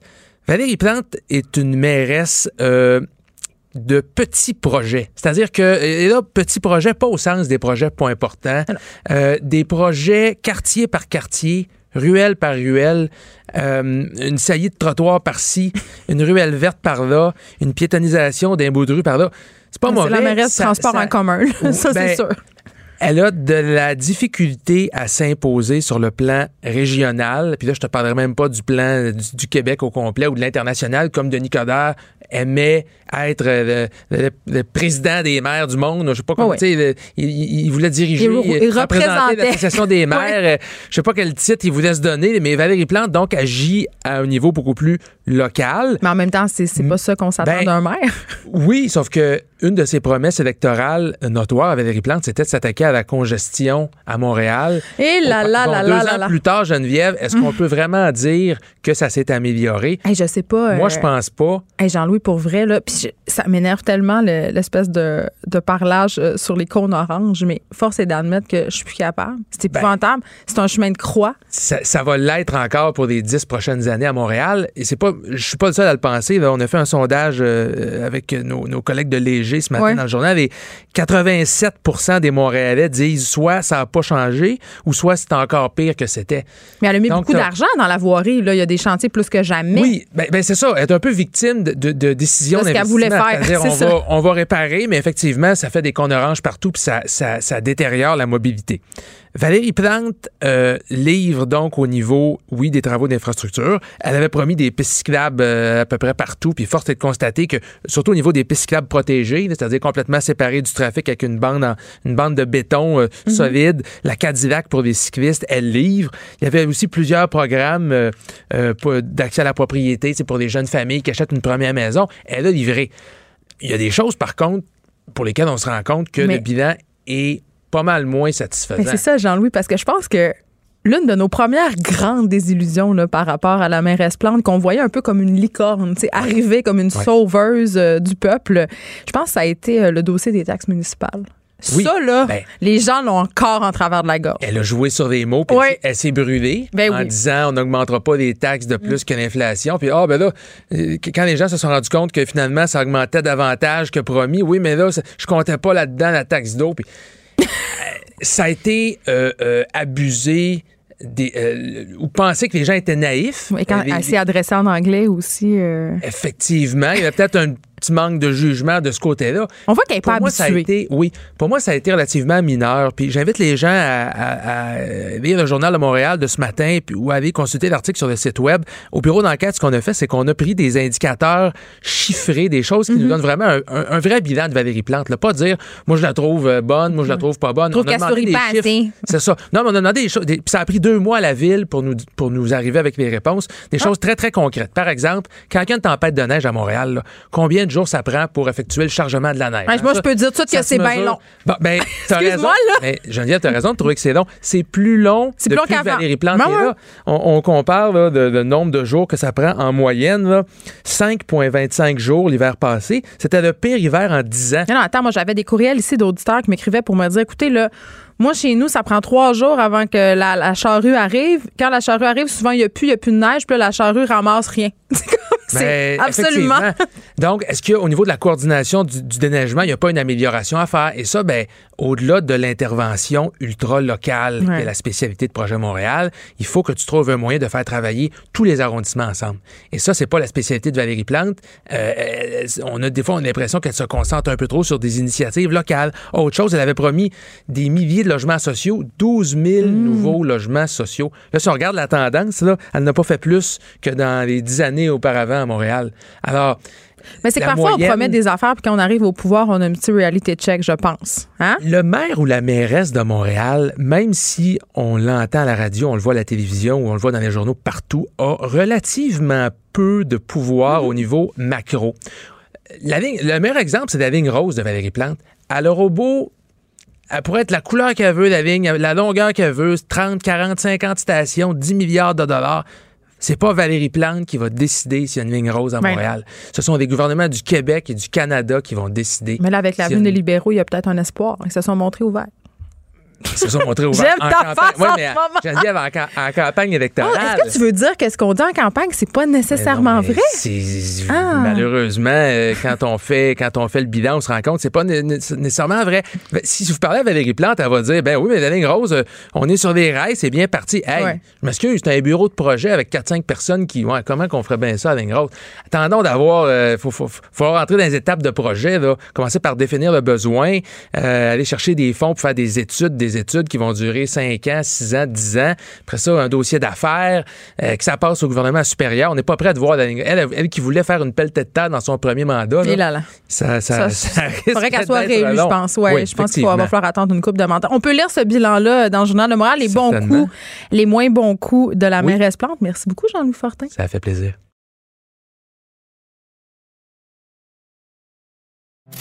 Écrivaine. Blogueuse. Scénariste et animatrice.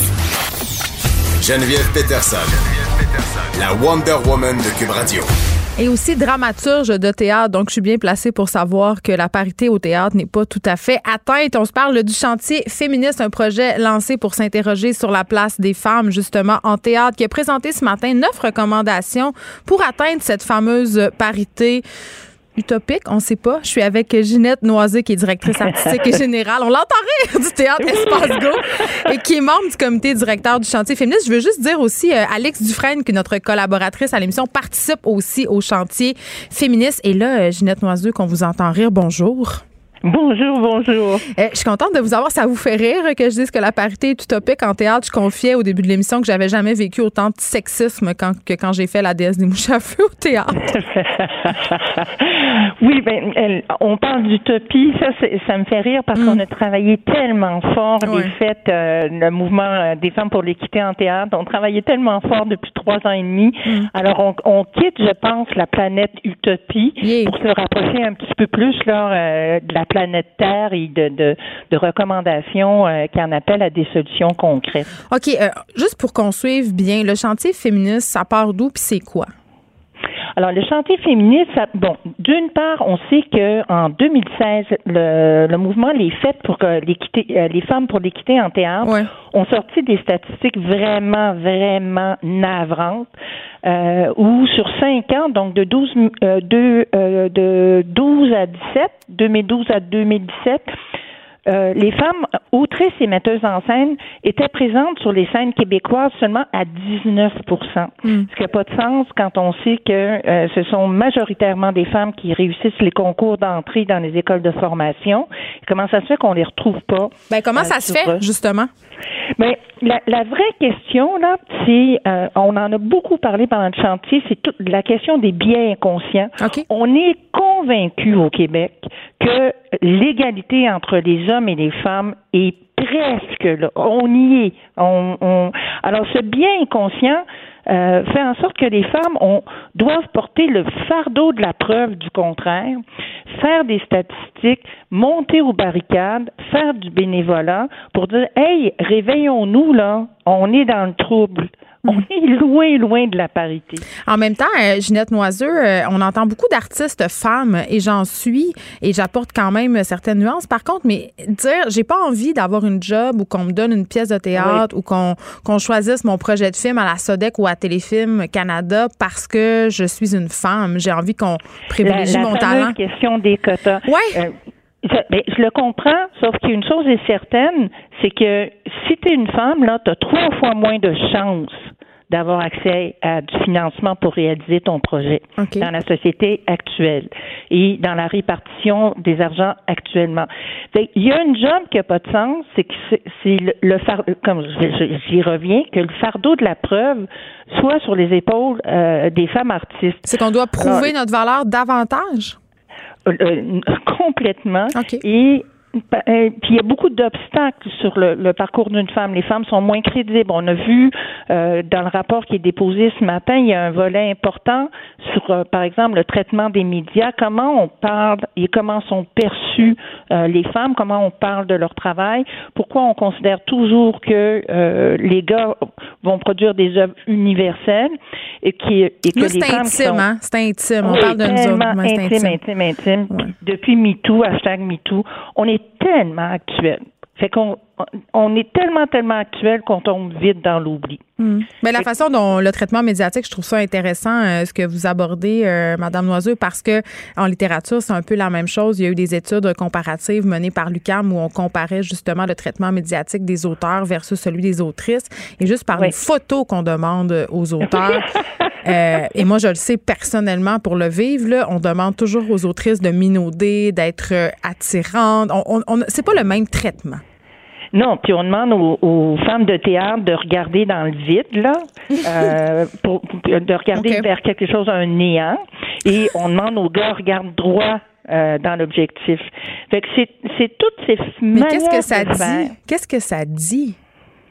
Ben, tout joue d'abord, euh, tout joue lors de la formation. Euh, ce qu'on se rend compte, les pires statistiques ont concerné euh, les écoles de formation, donc euh, École nationale, conservatoire, cégep, etc., etc. La dernière année qui prépare les actrices et, les acteurs à ce qui les attend dans le milieu mm. est peu encourageante puisque euh, c'est 80% de textes de gars qui vont étudier et 80% euh, d'hommes invités sont des metteurs en scène masculins. déjà, on envoie le message que la norme, elle est masculine, que le modèle de réussite, il est masculin on part mal. une fille qui rentre dans le métier, puis moi je le vois souvent avec les, les, metteuses en scène qui me disent euh, Jeanette, tu sais, moi, ma démarche, elle est plus lente, elle est j'ai besoin d'un plus grand temps de maturation. Non, oui, c'est pas vrai. C'est juste parce qu'on te pose plus de questions et qu'on t'interrompt sans arrêt pour te ben, demander si bien certaines. tellement contente que, tu dises ça, Ginette, parce que je disais au début de l'émission qu'on a fait la déesse des mouches avec Alex Dufresne, qu'on était constamment questionné, invalidé. Et je posais la question, je me disais, si j'avais été Claude Poisson, euh, si on était Serge de Noncourt, est-ce qu'un éclairagiste viendrait me dire que ma réplique est vulgaire? Par, non, mais c'est tellement ça. C'est on n'en parle jamais de ça, mais moi j'en parle. Ça y est, je, je l'ai dit. Oui, bon, mais tant mieux parce que c'est ce qu'il faut faire. Puis les filles finissent par intérioriser, par me dire, ben moi je travaille plus lentement. Hmm. Tu travailles, je te jure, tu travailles pas plus lentement que Serge que je connais bien. Euh, Puis on veut pas diminuer Serge, là, c'est un exemple. ben, tout à fait et, qui en plus c'est un allié des femmes là on le voit assez à l'espace go. Mais euh, mais c'est tout simplement qu'on demande trois fois plus de travail aux filles. Elles doivent répondre à trois fois plus de questions puis le mot est assez juste. Elles sont souvent invalidées et interrompues dans leur intuition. Moi la direction artistique si je sais que quelque chose est extrêmement fragile et délicat c'est de ne pas interrompre une personne qui est en processus de création. Elle n'a pas la réponse immédiatement, mais c'est comme si on demandait aux filles, on veut une réponse claire. Ben, euh, Christian Lapointe, il n'y a pas toujours des réponses claires mais on lui demande pas non plus. Non, parce que c'est un grand génie de la création. oui, oui, absolument. Puis nous, on est juste des femmes avec des caractères difficiles. Ben, sensible, puis on est tellement courageuse. OK. Euh, euh, là, vous avez euh, ce matin présenté neuf recommandations pour essayer d'améliorer les choses. Parce que je veux pas juste qu'on chiale, là, je veux aussi qu'on propose des solutions. Quelles sont-elles? écoute, c'est neuf recommandations très costaudes qu'on retrouve sur le site d'Internet, mais sur quel site on peut aller les voir sur le site du chantier féministe? D'Espace Go. Ah, le site d'Espace Go. Ça va être relayé. Mais ce que j'ai surtout envie de te dire, c'est que ce qu'on ce qu'on voit clairement, c'est que les outils statistiques, c'est le nerf de la guerre, puis le financement, c'est le nerf de la paix. Donc peut-être une parité temporaire jusqu'à temps que les choses soient justes? une parité imposée, un quota. Ça, voir ça de mon vivant, là, ça serait formidable. Non, mais je parlais l'autre fois avec une autre créatrice qui me disait, euh, moi, j'ai de la misère avec les quotas, mais si on les imposait de façon temporaire, le temps que ça se normalise, ça serait un bon ben, pas en avant. Puis les quotas, là, on a beau dire de manière informelle, ils, euh, les quotas existent déjà dans notre société et souvent en faveur des gars. Par exemple, dans les écoles de formation, pour entrer euh, comme comédien ou comédienne, on a trois fois, trois fois plus d'aspirantes comme actrices que de gars. Mais on va mettre un quota parce qu'évidemment, il faut que le théâtre représente euh, tout le monde. mais en médecine, il y a aussi des quotas informels. On sait que les femmes ont des quotas souvent, c'est d'ailleurs c'est euh, documenté. Mm-hmm. les, les, filles sont meilleures au cégep en sciences. Elles se présentent massivement en médecine, mais on va imposer des quotas informels pour laisser une chance d'avoir quand même pas mal de gars. Fait ça existe les quotas et c'est souvent en faveur des gars. Là où on a vu que les quotas ont été euh, ont eu un impact formidable sur l'offre faite au public, puis qu'on voit que le public est absolument prêt à recevoir ces, ces nouvelles réglementations, c'est du côté des réalisatrices équitables. Fait que depuis que la SODEC a mis des quotas, mhm. et puis les quotas, c'est pas juste un gars, une fille, là, c'est des quotas au niveau de, des sommes d'argent qui sont euh, euh, donnés à chacune des créatrices, à chacun des créateurs, mais on a une monnaie à choquerie qui soudainement se rend en calme. mais il faut laisser la chance aux coureurs et c'est ça que ces quotas-là, ces quotas-là par là, nous, nous, laissent faire. L'impact en ce moment, Ça se peut. Il y a trois fois plus de production euh, d'hommes dans le milieu de la culture que de production de femmes. Ça se peut pas que les gars soient nés trois fois plus talentueux, ah même si parmi eux, il y a des grands, grands talents. Mais ce que ça a pour conséquence, c'est que le public euh, reçoit toujours le même message du même point de vue. Même quand on a euh, des grandes actrices sur scène, c'est elles sont définies souvent à travers des écritures d'hommes. D'avoir le point de vue d'une Fanny Britt sur la scène, ça dit pas la même chose. C'est pas meilleur. Ce que les femmes font n'est pas nécessairement meilleur, mais à mon avis, c'est vachement intéressant. Il, faut Il faudrait qu'on les entende. Merci. qu'on les voit. Merci beaucoup, Ginette Noiseux. Vous êtes directrice artistique et générale du théâtre Espace Go. On peut se rendre sur le site Internet du théâtre pour voir ces neuf recommandations émises par le chantier féministe ce matin. Merci beaucoup. Geneviève Peterson, la seule effrontée qui sait se faire aimer. Jusqu'à 15. Vous écoutez Les effrontés. On s'en va complètement ailleurs. Parlons maintenant de la détresse que semblent vivre plusieurs préposés au 911 de Montréal, euh, des préposés qui seraient complètement épuisés selon le syndicat qui les représente. Je parle tout de suite avec Francine Bouliane, qui est présidente du syndicat des fonctionnaires municipaux de Montréal. Bonjour, Madame Bouliane.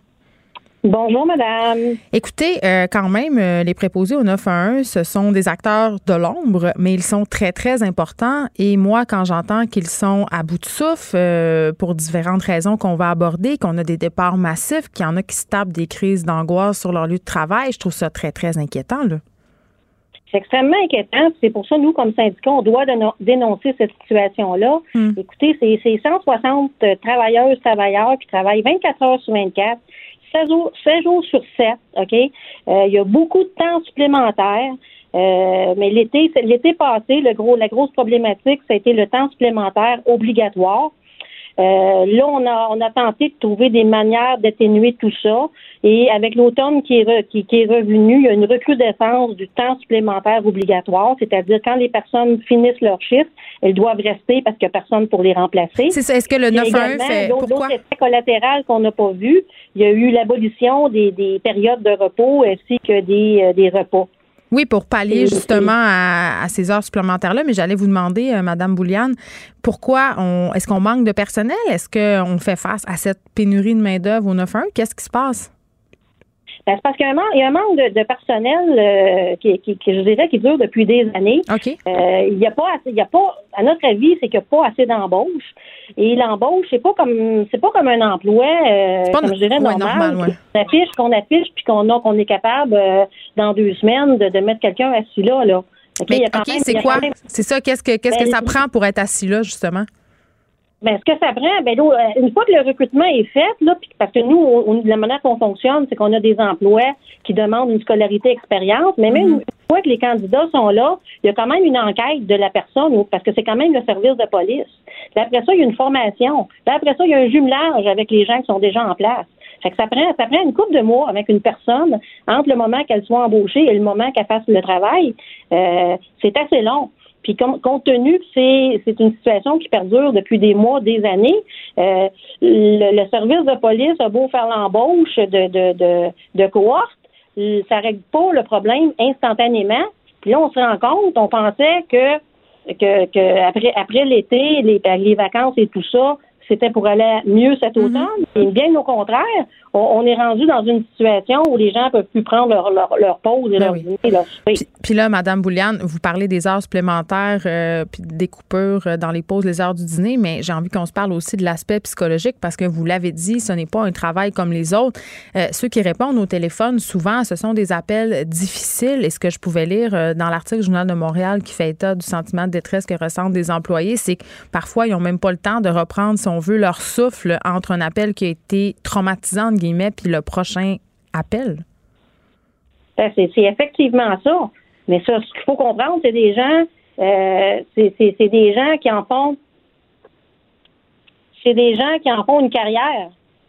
Mais c'est oui, mais est-ce qu'on les accompagne psychologiquement ces personnes-là? Parce que je sais pas, mais on a des appels de violence conjugale, on a des appels de personnes qui sont suicidaires, on a des gens euh, qui appellent parce qu'ils viennent de trouver quelqu'un mort, tu sais, je veux dire quand même là, c'est pas de tout repos. Parce que nous, ce qu'on a au syndicat, on a un programme, euh, on a un réseau de délégués sociaux. Hmm. On en a plusieurs, on a plusieurs euh, des employés qui sont là des, des, des, salariés qui sont là qui sont euh, délégués sociaux.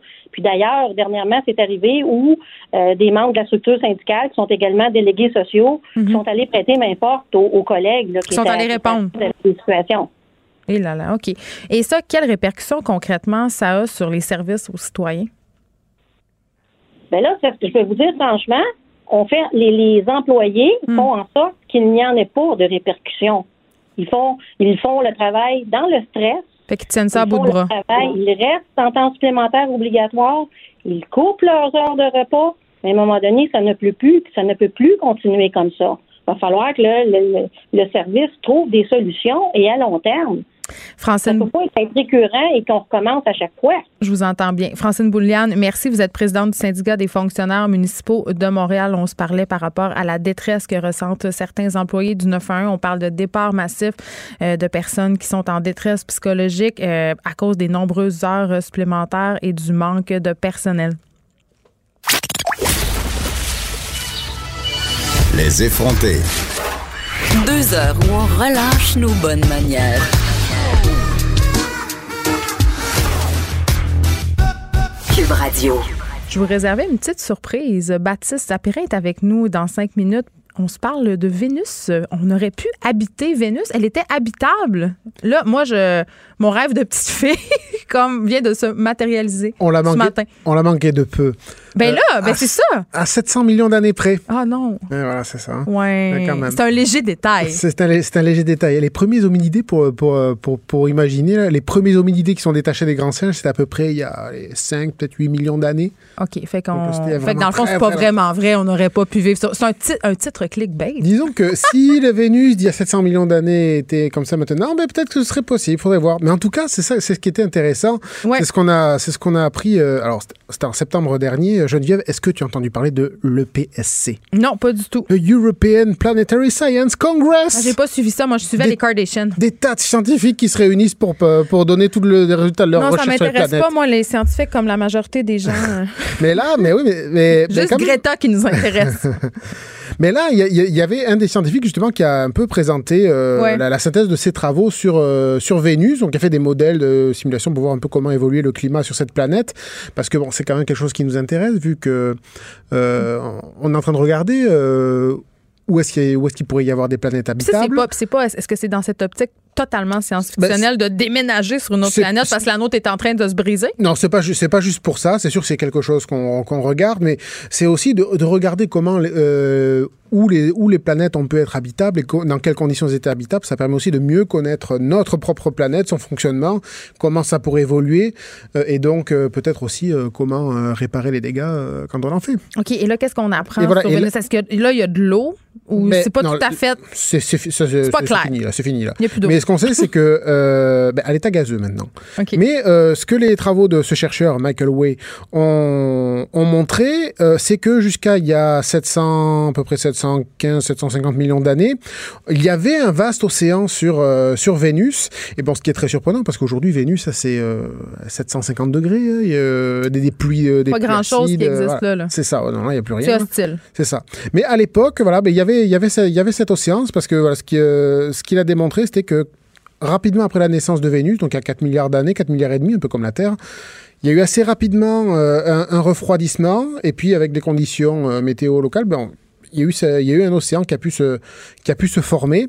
Et donc, est-ce qu'il y ben, avait de la vie? Euh, est-ce qu'on des micro-organismes, certes, mais... Encore là. On non, on n'en est pas encore là à, savoir ça. Les pour petits hommes verts, puis tout, non. Ah, c'est ça, là, on n'en est pas encore là. là. Là, pour te dire, Geneviève, ce, qu'ils ont, le genre de données qu'ils ont récolté, c'est ils ont repéré qu'il y avait des traces de, alors, euh, euh, un, isotope d'hydrogène. Euh, les isotopes, c'est des genres. Euh, on est loin des diplodocus. C'est ça, c'est des restes d'hydrogène, mais qui sont plus lourds, qui sont plus longs à s'évaporer.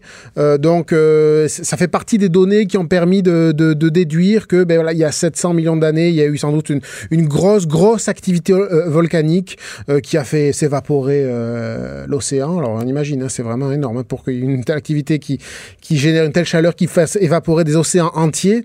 C'était gigantesque.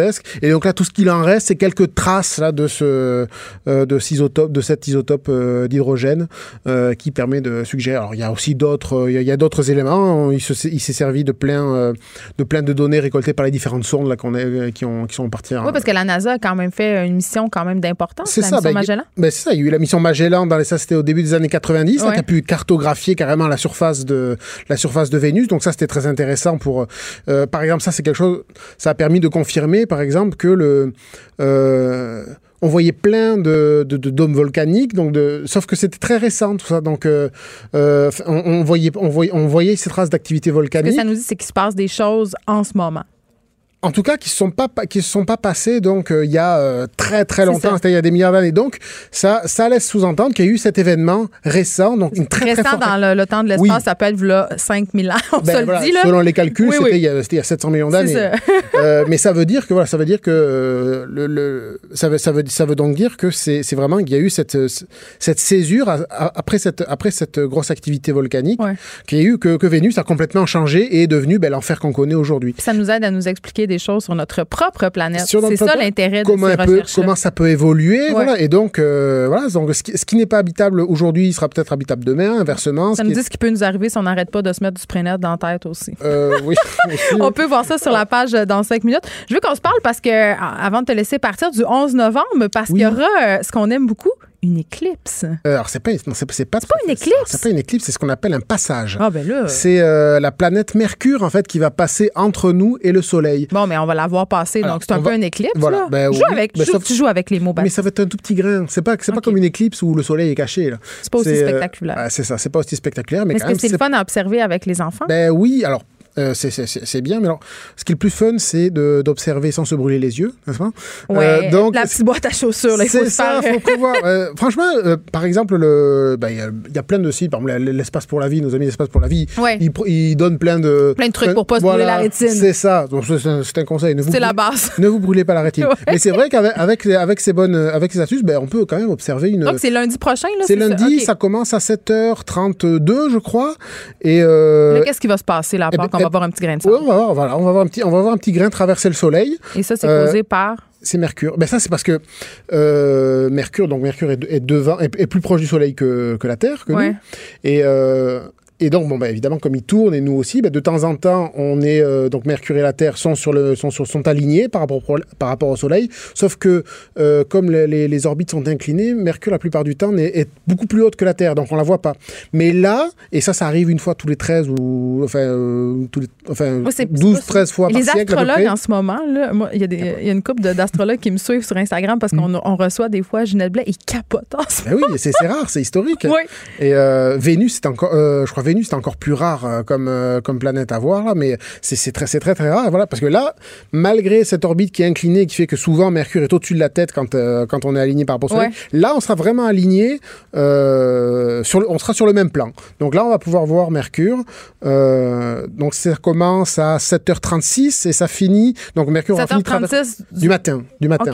Et, et, et, Mercure aura fini de traverser le, le plan du Soleil à 13h02 à peu près. Ah non, ça sera sur les heures ouvrables de bureau. Ah ouais, va falloir, mais on va pouvoir sortir dehors puis regarder ça. Un petit pause, ça va faire du bien. Merci beaucoup, Baptiste Zapirin de l'équipe. Dans cinq minutes, on peut suivre euh, vos reportages scientifiques et autres facilités sur le site web du Journal de Moral, puis dans le Journal Papier aussi. Oui, oui, oui. Merci beaucoup. Tous les jours. Les effrontés. Avec Geneviève Peterson. Féministe assumée. Vous écoutez Les effrontés. Il y a la Fédération des comités de parents du Québec qui demande au gouvernement de s'assurer que dans le cadre de l'application du projet de loi 40 ans, on se rappelle que c'est le démantèlement des commissions scolaires pour en faire euh, des centres de services. Donc, on demande que euh, la voix des parents soit entendue. Je suis avec Kevin Roy, président de la Fédération des comités de parents du Québec. Bonjour, Monsieur Roy. Est-ce qu'on a Monsieur Roy au téléphone? Oui. Oui. Euh, allô? Donc, écoutez. bonjour. Juste pour que ce soit clair, là, euh, à la Fédération des comités de parents, vous êtes pour le projet de la loi 40, mais vous demandez des modifications. On, a, on demande des modifications. donc, entre autres, comme vous l'avez bien dit, nous, on aimerait, on veut s'assurer que les parents qui vont siéger sur le futur conseil d'administration proviennent, soient élus par le comité de parents. Parce que vous avez peur que les parents soient tassés, c'est ça? C'est quoi vos inquiétudes, dans le fond? Euh, présentement, présentement, on sait, non, on ne dit pas que les parents vont être tassés. On, présentement, sur le conseil d'administration, ce qui est, ce qui est prévu dans le projet de loi, c'est qu'il y a huit parents au futur conseil d'administration. Donc, ces parents-là, nous, ce qu'on dit, en fait, il devrait en avoir au moins la moitié, donc quatre de ces parents-là qui soient euh, élus par le comité de parents dont au moins un qui provient du comité EHDA. Il faut bien comprendre qu'un comité de parents, il y en a un dans chacune des commissions scolaires du Québec. Donc, euh, puis ces comités de parents-là sont, sont, sont composés d'un parent qui provient de, de, chacune des écoles, de chacun des territoires mm-hmm. de commissions scolaires. Donc, au comité de parents, euh, on peut s'assurer que, que la, de la représentation territoriale de, de, de tout le, le, le, territoire du futur centre de service scolaire ou du, de la commission scolaire. Et là, vous parliez du comité HDA. Je pense qu'une de vos préoccupations, justement, ce soit que euh, les élèves handicapés ou en difficulté d'adaptation ou d'apprentissage, pardon, aient, le droit de citer, c'est-à-dire qu'on qu'on continue à leur offrir euh, des services, que ça soit un sujet qui est discuté. Bien sûr, bien sûr, oui.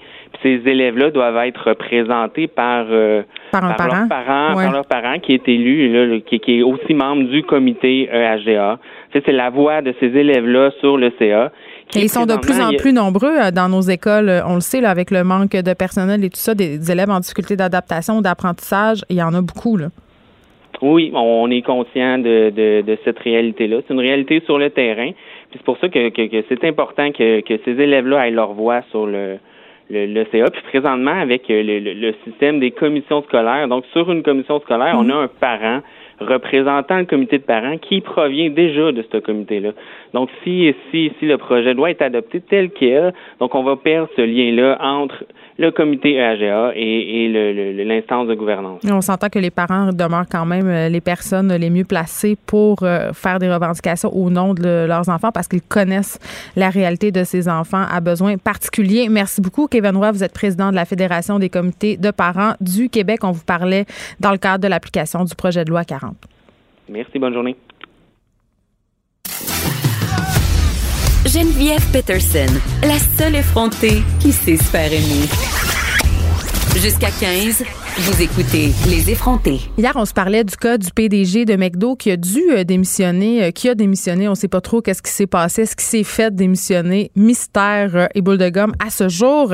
parce que ce PDG-là entretenu une relation amoureuse avec un employé. On ne sait pas non plus si c'est un homme ou une femme, mais ça contrevenait, entre guillemets, à la politique de l'entreprise. Je trouve ça assez puritain et assez hypocrite quand on sait euh, que le bureau, c'est pas mal un lieu de rencontre. Il y a beaucoup de couples qui se forment sur les lieux de travail. Mais euh, ça m'a amené cette idée de se parler des relations amoureuses, justement, en milieu de travail.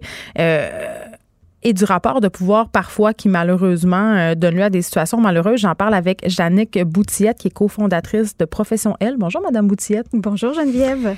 Euh, disons-le d'emblée, là, euh, les relations amoureuses au travail, ça se passe. C'est un phénomène qui est commun et les gens qui, comme vous, qui œuvrent en ressources humaines sont au fait de ça. Là.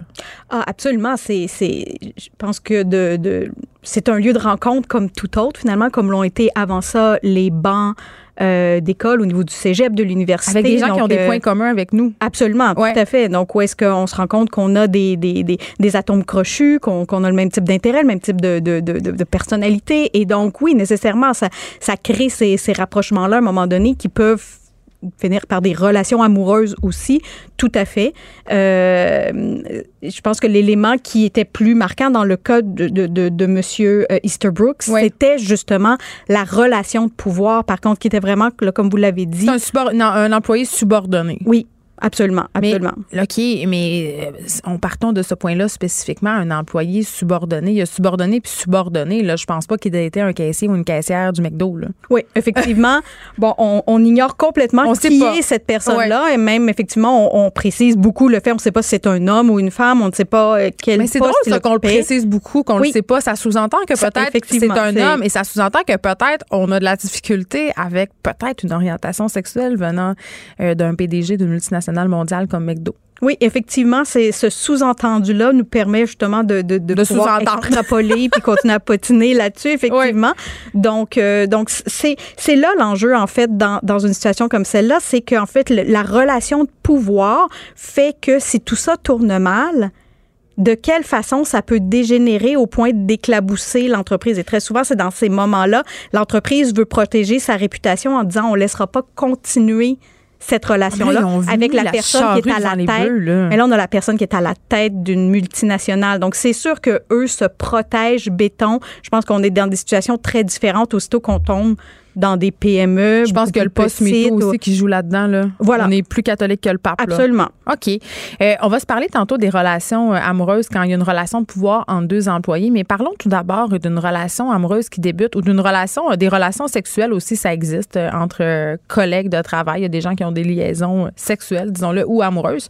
quand on est sur le même pied hiérarchique, il y a quand même, c'est quand même délicat parce que on sait pas comment ça va finir. Hein? Il y a une chance que ça finisse bien, puis il y a beaucoup de chances que ça finisse mal. Comment on gère ça maintenant? Est-ce que vous avez des conseils? Est-ce qu'on devrait en parler avant, établir, euh, discuter advenant le fait que cette union-là ou cette relation-là se termine? Euh, c'est certain que, parce qu'effectivement, l'enjeu, il y en est un de savoir, d'une part, comment ça se passera au quotidien. parce qu'après, les euh, autres euh, collègues de travail là, qui sont témoins de ça, ça peut créer des malaises. Absolument. Ça peut faire plein de choses. Il y a des entreprises qui interdisent les relations amoureuses entre employés. Oui, un peu l'ingérence, selon moi. Oui, mais effectivement, dans le fond, c'est la crainte, elle est à partir du moment où tout ça dégénère. Oui, parce que quand ça va bien, ça va bien. ça va bien, il n'y a, y a, aucun, y a aucun problème. À partir du moment où, justement, euh, les deux employés ont de la difficulté à travailler ensemble parce que la relation a pris fin. Euh, Ou que la relation s'ingère dans le travail. On n'est plus capable de faire la distinction entre ce qui se passe en dehors du travail et le travail. Exactement. Donc, je pense à cet égard-là, ce qui, ce qui importe, parce que souvent, un des grands, des grands questionnements qu'on va avoir par rapport à ça, c'est est-ce qu'on garde le secret? Est-ce que comme couple, d'abord, on le dit, donc que ce soit relation patron-employé ou deux employés tout simplement, mais donc est-ce qu'on garde le secret ou en fait on, décide de le dévoiler pour se, être davantage dans la transparence. OK, Madame Outit, voici ce que j'aurais tendance à faire. Et dites-moi si c'est la bonne option. Moi, j'aurais tendance à garder le secret jusqu'à temps euh, de savoir vers où s'en va cette relation-là. Si ça devient sérieux, là, j'en parlerai. Mais ce que je dirais, c'est la première chose à vérifier, c'est un, est-ce qu'il y a une, relation? politique? Oui, non, Est-ce que vous êtes sur la même longueur d'onde à parler de relations? Oui. peut-être de ça. Mais au-delà de ça, c'est est-ce qu'il y a une politique, par contre, qui existe? de ressources humaines. Absolument, parce que cette politique-là, interne, logiquement, vous en avez été informé ou enfin, vous avez été amené à la signer. Ça va contre la Charte des droits et libertés. Tu peux contester ça 100 000 à l'heure. Oui, sauf que là, on est dans du pratico-pratique. Moi, je suis, dans le fond, dans ce poste-là. Tout d'un coup, j'ai une relation amoureuse qui commence. Je fais quoi avec avec mon patron et mes collègues face à Steve. C'est ça. Donc, en fait, je fais quoi dans ces conditions-là? Et déjà, est-ce que l'entreprise a mis des règles en place? Donc, s'il y en a des règles en place, il faut déjà se familiariser puis voir, OK, pour suivre justement ces règles-là, by the book, on parle de quoi comme règles? Généralement, ça va nécessairement impliquer déjà d'aller discuter avec la personne responsable des RH. Pour, euh, pour euh, parler de la relation. Pour venir dire, voilà, c'est ce qui se passe actuellement quelles mesures éventuellement on prend dans certains cas pour faire en sorte que justement on n'arrive pas dans une situation après ça de favoritisme, de conflit d'intérêts, de faire en sorte finalement que tout ça commence à dégénérer. Ça, peut jaser vite. Oui, exactement. Et je pense que plus on a de la transparence, plus on est capable de venir mettre les cartes sur table, venir dire voilà, ça, c'est la réalité. Ils ont cette relation amoureuse-là, mais voilà comment ça va fonctionner pour un certain nombre de dossiers, de mandats, de se rapporter à certaines personnes, faire en sorte finalement que tout le monde devient à l'aise. C'est pas quelque chose où est-ce que plus on le cache, plus on est dans le potin. Le nom plus on est dans les ragots, plus il y a des gens qui vont se rendre compte qu'il me semble qu'ils sont plus souvent ensemble que d'habitude, ça se sourit plus qu'à l'habitude, il est plus d'accord qu'avec qui que ce soit d'autre. Donc, aussi bien être dans la transparence et souvent, ça va éviter justement que ça dégénère. OK. Parlons maintenant des relations patron ou patronne, oui. employé. Euh, l'adage don't fuck with the payroll, si on veut, de la vie du travail. Euh, c'est une bonne ou une mauvaise idée? Parce que des fois, ça arrive. C'est sûr que quand je regarde par rapport à ce que moi je fais d'accompagner des femmes euh, dans leur carrière, ouais. cette situation-là de se retrouver à, être une femme qui est en relation avec, dans ce cas-ci, le patron, hmm. d'un point de vue carrière, c'est une très mauvaise situation. Pourquoi? Parce que je vois aucun élément où on est gagnant. Premièrement, on est en conflit d'intérêts. Ça, c'est clair par rapport au dossier au quotidien. Dans le fond, la personne euh, se rapporte à ce patron-là qui serait, euh, si c'est son supérieur hiérarchique immédiat, chaque fois qu'il y a des décisions à prendre, on se demande constamment est-ce qu'elles sont prises pour les bonnes raisons? Augmentation de salaire maintenant. Ben voilà, exactement. Moi, j'en ai eu un cas comme celui-là où est-ce qu'en fait, même si c'était drôle, la personne que j'accompagnais pour justement qu'elle négocie son salaire, on était amené à euh, identifier ses alliés au travail. Et parmi ses alliés, à ce moment-là, elle m'identifie son conjoint, qui est un des trois associés de la PME pour laquelle elle travaille. OK. Et, et, moi, je lui dis, mais c'est pas un allié dans cette situation-là. On peut pas s'en mêler, il est en conflit. Tu as une épine dans le pied de ce point de vue-là. Cette personne-là, un, premièrement, c'est tout à fait normal que même toi, tu demandes à ce que il ne soit absolument pas présent dans tout le processus de discussion. Mais la réalité, c'est qu'ils sont trois associés hommes. Toi, tu es en relation avec l'un d'entre eux. Ils vont pas s'empêcher d'en parler ensemble. Et en bout de ligne, toi, tu te retrouves dans cette situation-là où tu te dis comment je fais pour faire en sorte que mon dossier soit analysé pour ce que j'apporte, ma performance et pas je suis la blonde de. Oui, puis après, si l'augmentation de salaire est refusée, j'imagine que le soir, quand tu te fais un spaghetti, il peut y avoir des tensions. On peut être un peu moins confortable. Si elle a été acceptée, veut ne veut pas, on se dit est-ce que les deux autres ont été vraiment en accord avec l'acceptation? Ou ça leur a été coincé dans le gorge? Euh, si tu as une promotion, si tu as de l'avancement, tu te demandes est-ce que c'est parce que je suis bonne ou c'est parce que je couche avec le patron? Et on se le demande. les employés se le demandent aussi. se le demandent. Voilà, exactement. Donc, d'un point de vue carrière, de ce point de vue-là, les gens qui autour de nous étaient peut-être des alliés, tout d'un coup, le sont peut-être beaucoup moins. Ont l'impression d'être victimes d'inéquité parce que. Mais il y en a une inéquité parce que même si le patron ou la patronne, je, oui, souvent, c'est souvent des patrons et des filles, mais on va L'inverse existe de plus en plus aussi. Là. Euh, dans ces cas-là, je veux dire, même si le, patron ou la patronne a l'impression d'être objectif, il y a quand même un bien inconscient. C'est impossible d'être objectif par rapport à son conjoint ou sa conjointe. Ou en fait aussi, ça peut être l'effet inverse. Oui, on demande plus. Exactement. On en exige plus de nous. Euh, on va mettre la barre beaucoup plus haute. On va se faire refuser plus facilement des dossiers que nous, on veut faire avancer pour lesquels on se fait davantage dire non. Donc, en fait, le billet, il peut passer d'un côté comme de l'autre, mais c'est sûr que la relation va venir teinter toutes les décisions qui sont prises. Donc, de ce point de vue-là, idéalement, faut réussir à mettre de la distance. Mais c'est dur. Ah, tout dépendant au travail. C'est sûr que quand on est dans une grande entreprise, qu'on pense à des institutions financières, euh, des, là, à ce moment-là, dire, ben, regarde, tu peux te retrouver dans telle autre, équipe et oui, on met de la distance. Là, c'est possible. Mais effectivement, quand on est dans des petites moyennes, une petite entreprise, une cinquantaine de personnes, à part déplacer ton bureau 10 mètres plus loin, c'est à peu près tout ce qu'ils peuvent faire. Je veux dire, en réalité, hmm. euh, l'accès à cette personne-là demeure très facile. Est-ce que est-ce que c'est vrai, Jannick Boutillette, que souvent ce sont les femmes qui démissionnent? Pour éviter le trouble? C'est souvent un réflexe qu'on va avoir. On leur demande pas ça, elles le font de leur propre chef. Je pense qu'à un moment donné, la, chaise devient inconfortable. Euh, et l'inconfort, l'affaire, c'est que justement, il n'est pas juste avec le patron, c'est avec tous les autres. Comme je dis, c'est que ce réseau de carrière-là qu'on se développe, ces gens, ces alliés-là avec qui on travaille, quand on voit le regard changer tout d'un coup et qui nous perçoivent davantage comme, euh, comme la personne privilégiée. Ouais. Ben, tout d'un coup, c'est plus mon, ouais. c'est ça, c'est plus mon collègue de la même façon, en fait, effectivement. Puis tu peux servir de message. Ça peut être, en tout cas, ça donne lieu à des situations qui sont certes compliquées, mais ça existe et peut-être, j'ose croire que ça peut se vivre de manière saine, mais ça doit quand même être l'exception faut vraiment que ça soit un vrai couple qui discute, où la communication et le rapport de pouvoir est clairement nommé. Oui, effectivement, et avec, à mon avis, la plus grande transparence possible. Fait garder le secret. Garde, elle échappe son crayon.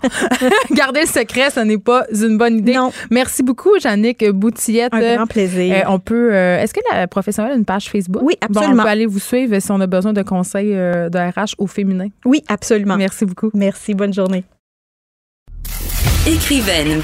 Blogueuse. Scénariste et animatrice. Geneviève Peterson. La Wonder Woman de Cube Radio. Il est là, David Quentin, notre libraire en résidence. Bonjour, David. Allô, Geneviève. Écoute, euh, rapidement, on va se parler des prix Goncourt, euh, du prix féminin aussi, euh, parce que les gagnants ont été dévoilés. Ouais, oui, hier, on apprenait donc deux prix, le Goncourt et le Renaudot. Le Goncourt ah, pas le féminin. Oui, le, féminin, je vais y venir après. OK. Il y, en a trois en tout. le premier, le Goncourt à Jean-Paul Dubois pour tous les hommes ne vivent pas de la n'habitent pas le monde de la même façon. c'est un concours, d'après moi, assez prévisible, un peu classique. Mais très mainstream, les gens aiment ça, les gens aiment ça, ça les rassure beaucoup, c'est ce que tu disais hier sur ta page Facebook. T'es es rendu baveux, David. T'es rendu baveux, j'aime ça. un effronté. je, trouve ça, étrange, un livre qui parle de Montréal, mais qui intègre l'argot parisien. Il y a un, un Hells Angels qui s'exprime comme s'il était euh, sur les Champs-Élysées. Écrit sur ce que tu connais, disait l'autre, l'autre étant William Faulkner, évidemment. Euh, OK, euh, donc un homme blanc qui a gagné le prix Goncourt, ça c'est beau, ça c'est fait. Le prix Renaudot maintenant? Oui, ça c'est Sylvain Tesson pour un livre qui s'appelle La Panthère des Neiges. C'est pas encore arrivé au Québec. C'est un livre qui, se passe, c'est l'histoire en fait d'un écrivain à une rencontre avec un, photographe animalier. Moi, ça me parle plus ou moins, mais bon, euh, Sylvain Tesson est un nom connu en France. Euh, je trouve que le prix le plus intéressant des trois, c'est sans contredit de Femina qui récompense par les routes de Sylvain Prudhomme. C'est un auteur. Attends, David, je euh, m'excuse, il faut que je te coupe un peu la parole parce que moi, ça me sidère un peu qu'on remette le Femina euh, à un auteur. On sait quand même que c'est un prix littéraire qui a été créé, euh, ça fait longtemps, en 1904, par 22 collaboratrices de magazine, euh, du magazine, en fait, La Vie Heureuse, parce que c'était une réponse, en fait, au Goncourt qui était jugé misogyne. Donc, on s'est bien éloigné de la nature de ce prix-là avec le temps. Ben, dans la, il faut dire que dans la catégorie étranger, c'est le roman Girl d'Edna O'Brien qui a reçu un prix spécial sans femme de l'œuvre. Donc, oui, c'est décevant, c'est sûr, mais j'aime mieux que ça soit un écrivain de 40 ans euh, qui publie son troisième livre, qui est réussi, que un, vieil écrivain un peu euh, en, fin, en, fin de carrière. Un Hells Angel qui parle le parisien. C'est ça. bon, OK. On est baveux aujourd'hui. OK. Euh, et là, aujourd'hui, je disais que tes recommandations, je disais un peu les gens au début, je disais que tu allais mettre un peu de piquant dans notre November Rain. Oui, absolument. Cette semaine, je voulais qu'on sorte du, roman habituel puis qu'on parle d'un genre qui, qui, est encore peu connu au Québec, mais qu'on commence à découvrir, qui hmm. est le, livre de reportage ou ce qu'on appelle en France la non-fiction, en anglais, qu'on aime bien dire. C'est de la, docu la littérature anthropologique un peu? Ben, tu vois, un bon exemple de ça au Québec, c'est Hugo Meunier avec, avec Walmart qui, s'en va infiltrer euh, comme ça une, une, grande compagnie, nous livre un peu un récit qui est entre l'enquête journalistique, mais avec vraiment une, qualité littéraire et une recherche d'écriture. Donc, moi, j'ai choisi trois livres qui traitent de sujets bon très très délicats et tabous. Euh, donc, on peut on peut commencer, disons, avec euh, avec jouir de, de Sarah Barmack. Euh, c'est un livre donc qui traite de enquête de l'orgasme féminin. Donc, Sarah Barmack, c'est une, journaliste canadienne qui a décidé au début des années 2010 qu'on on parlait beaucoup de la sexualité des femmes et elle s'est demandé, ben, je veux aller explorer ça, je veux parler à des médecins, à des, à des groupes de femmes. C'est un livre vraiment très girl power qui veut mettre le. Mais c'est une, une, enquête? Ben non, mais la jouissance, quelle est la place de la jouissance dans la culture? Mm. Comment c'est de un sujet qui est encore très tabou euh, et aussi euh, comment les femmes euh, se dit, on se dit que la période est hyper sexualisée, que la porno est partout, mais que les femmes, plusieurs femmes sont encore déçues et savent pas comment elle, quand elle était jeune, Sarah Bernard, on lui disait souvent que la, sexualité des femmes était mystérieuse et elle, elle comprenait pas trop, elle voulait en savoir plus et et discuter avec ces femmes. Donc, c'est un livre qui, qui est instructif, c'est 200 pages, ça c'est super bien. Et puis, elle essaie avoir la rencontre d'adeptes de la méditation orgasmique, mais aussi, elle va voir des scientifiques qui ont fait des recherches très poussées sur le clitoris, euh, sur la masturbation, qui a été longtemps tabou et qui a été libéré par euh, les féministes dans les années 60. Là, c'est pas, c'est pas un livre pour les femmes seulement, là. Hein? Non, c'est un livre que les hommes doivent lire absolument. C'est ça, je voulais dire. Lisez-le, là, les gars. Freud disait que l'orgasme vaginal était le seul acceptable pour les femmes mariées. Ah, mon Dieu, on part de loin, là. C'est vraiment. Et, c'est vraiment. hey, David, attends, je, ne veux pas te couper, mais quand même, euh, tu peux pas m'avoir dit ça puis que je dise rien. Là, tu sais que l'orgasme vaginal et l'orgasme clitoridien, entre guillemets, ces théories-là ont été invalidées. Euh, ça n'existe pas, en fait. C'est le clitoris a des extensions nerveuses jusque dans le vagin. Donc, il faut arrêter avec ça. Puis le point G, là, on est rendu ailleurs. C'est mon petit commentaire ben sexologique. Ben, c'est ça. Puis elle, c'est pas non plus, elle, se trouve programme pas sexologue, mais elle a discuté des sexologues qui expliquent ces choses-là, puis que c'est pas un livre qui dit non plus, tu sais, les magazines pour, pour, les filles et tout ça. Non, c'est pas une recette pour squirter, là. C'est pas ça.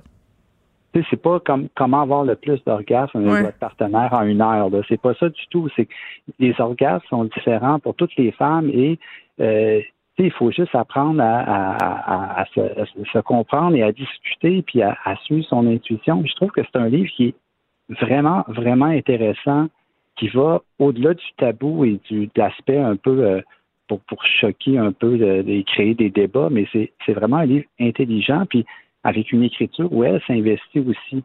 Moi, je trouve ça drôle euh, de l'offrir à Noël à des gens très ciblés. Ben, tu vas voir, c'est Jouir de Sarah Barmax. C'est publié dans l'édition La Découverte dans la collection Zone disponible. on emballe ça, on emballe ça, on, regarde la face de la personne qui le déballe et on lit dans le métro puis on regarde les gens autour. Ça, c'est toujours très drôle.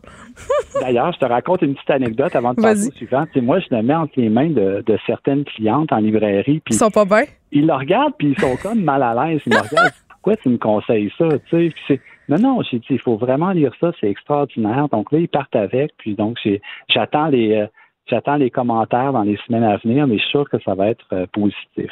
comme quoi, euh, mais c'est ça, il y a encore un grand tabou autour de la jouissance des femmes. On veut pas trop le savoir, puis on veut surtout pas en parler. OK, maintenant tu me parles d'un livre qui s'appelle The Undying. Oui, un livre en anglais, c'est rare que je fais ben ça. oui, hein, qu'est-ce qui se passe? vraiment important. C'est une Américaine qui s'appelle Anne Boyer, qui est écrivaine et qui, qui au, début de, sa quarantaine, elle a été diagnostiquée avec un cancer du sein assez, euh, assez sérieux et elle a voulu écrire pendant tout euh, son processus euh, de, guérison, mais pas un, livre qui cherche à, survaloriser la personne qui, qui, qui surmonte toutes les épreuves. C'est un livre très critique envers l'industrie du ruban rose. Je ne sais pas si tu te rappelles du, euh, du documentaire de Léopold en 2011 qu'elle avait fait, qui critiquait beaucoup où va l'argent qui est amassé pour euh, la profit contre la, lutte contre le cancer du sein, tout ça? C'est vraiment, ça va un peu dans ce sens-là. Et, et c'est très personnel, c'est très touchant.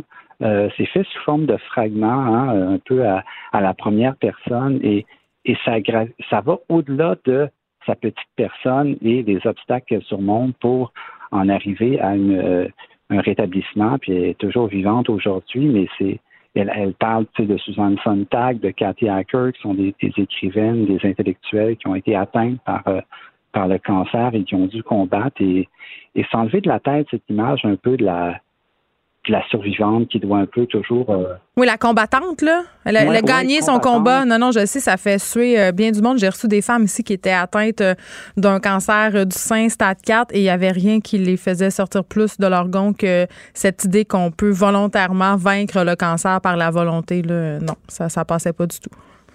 Puis, tu sais, il y, a, une qualité littéraire aussi dans son dans son texte, c'est indéniable. Puis, en, aux États-Unis, ça fait beaucoup réagir parce que elle questionne le système de santé comme quoi les, les sorties euh, de, de, de, traitements très, très durs, très sévères. Elle devait retourner donner des cours en création littéraire et tout ça. Puis, elle, critique le système de santé aux États-Unis et c'est c'est vraiment un livre d'actualité très puissant qui fait beaucoup réfléchir. Donc, euh, OK.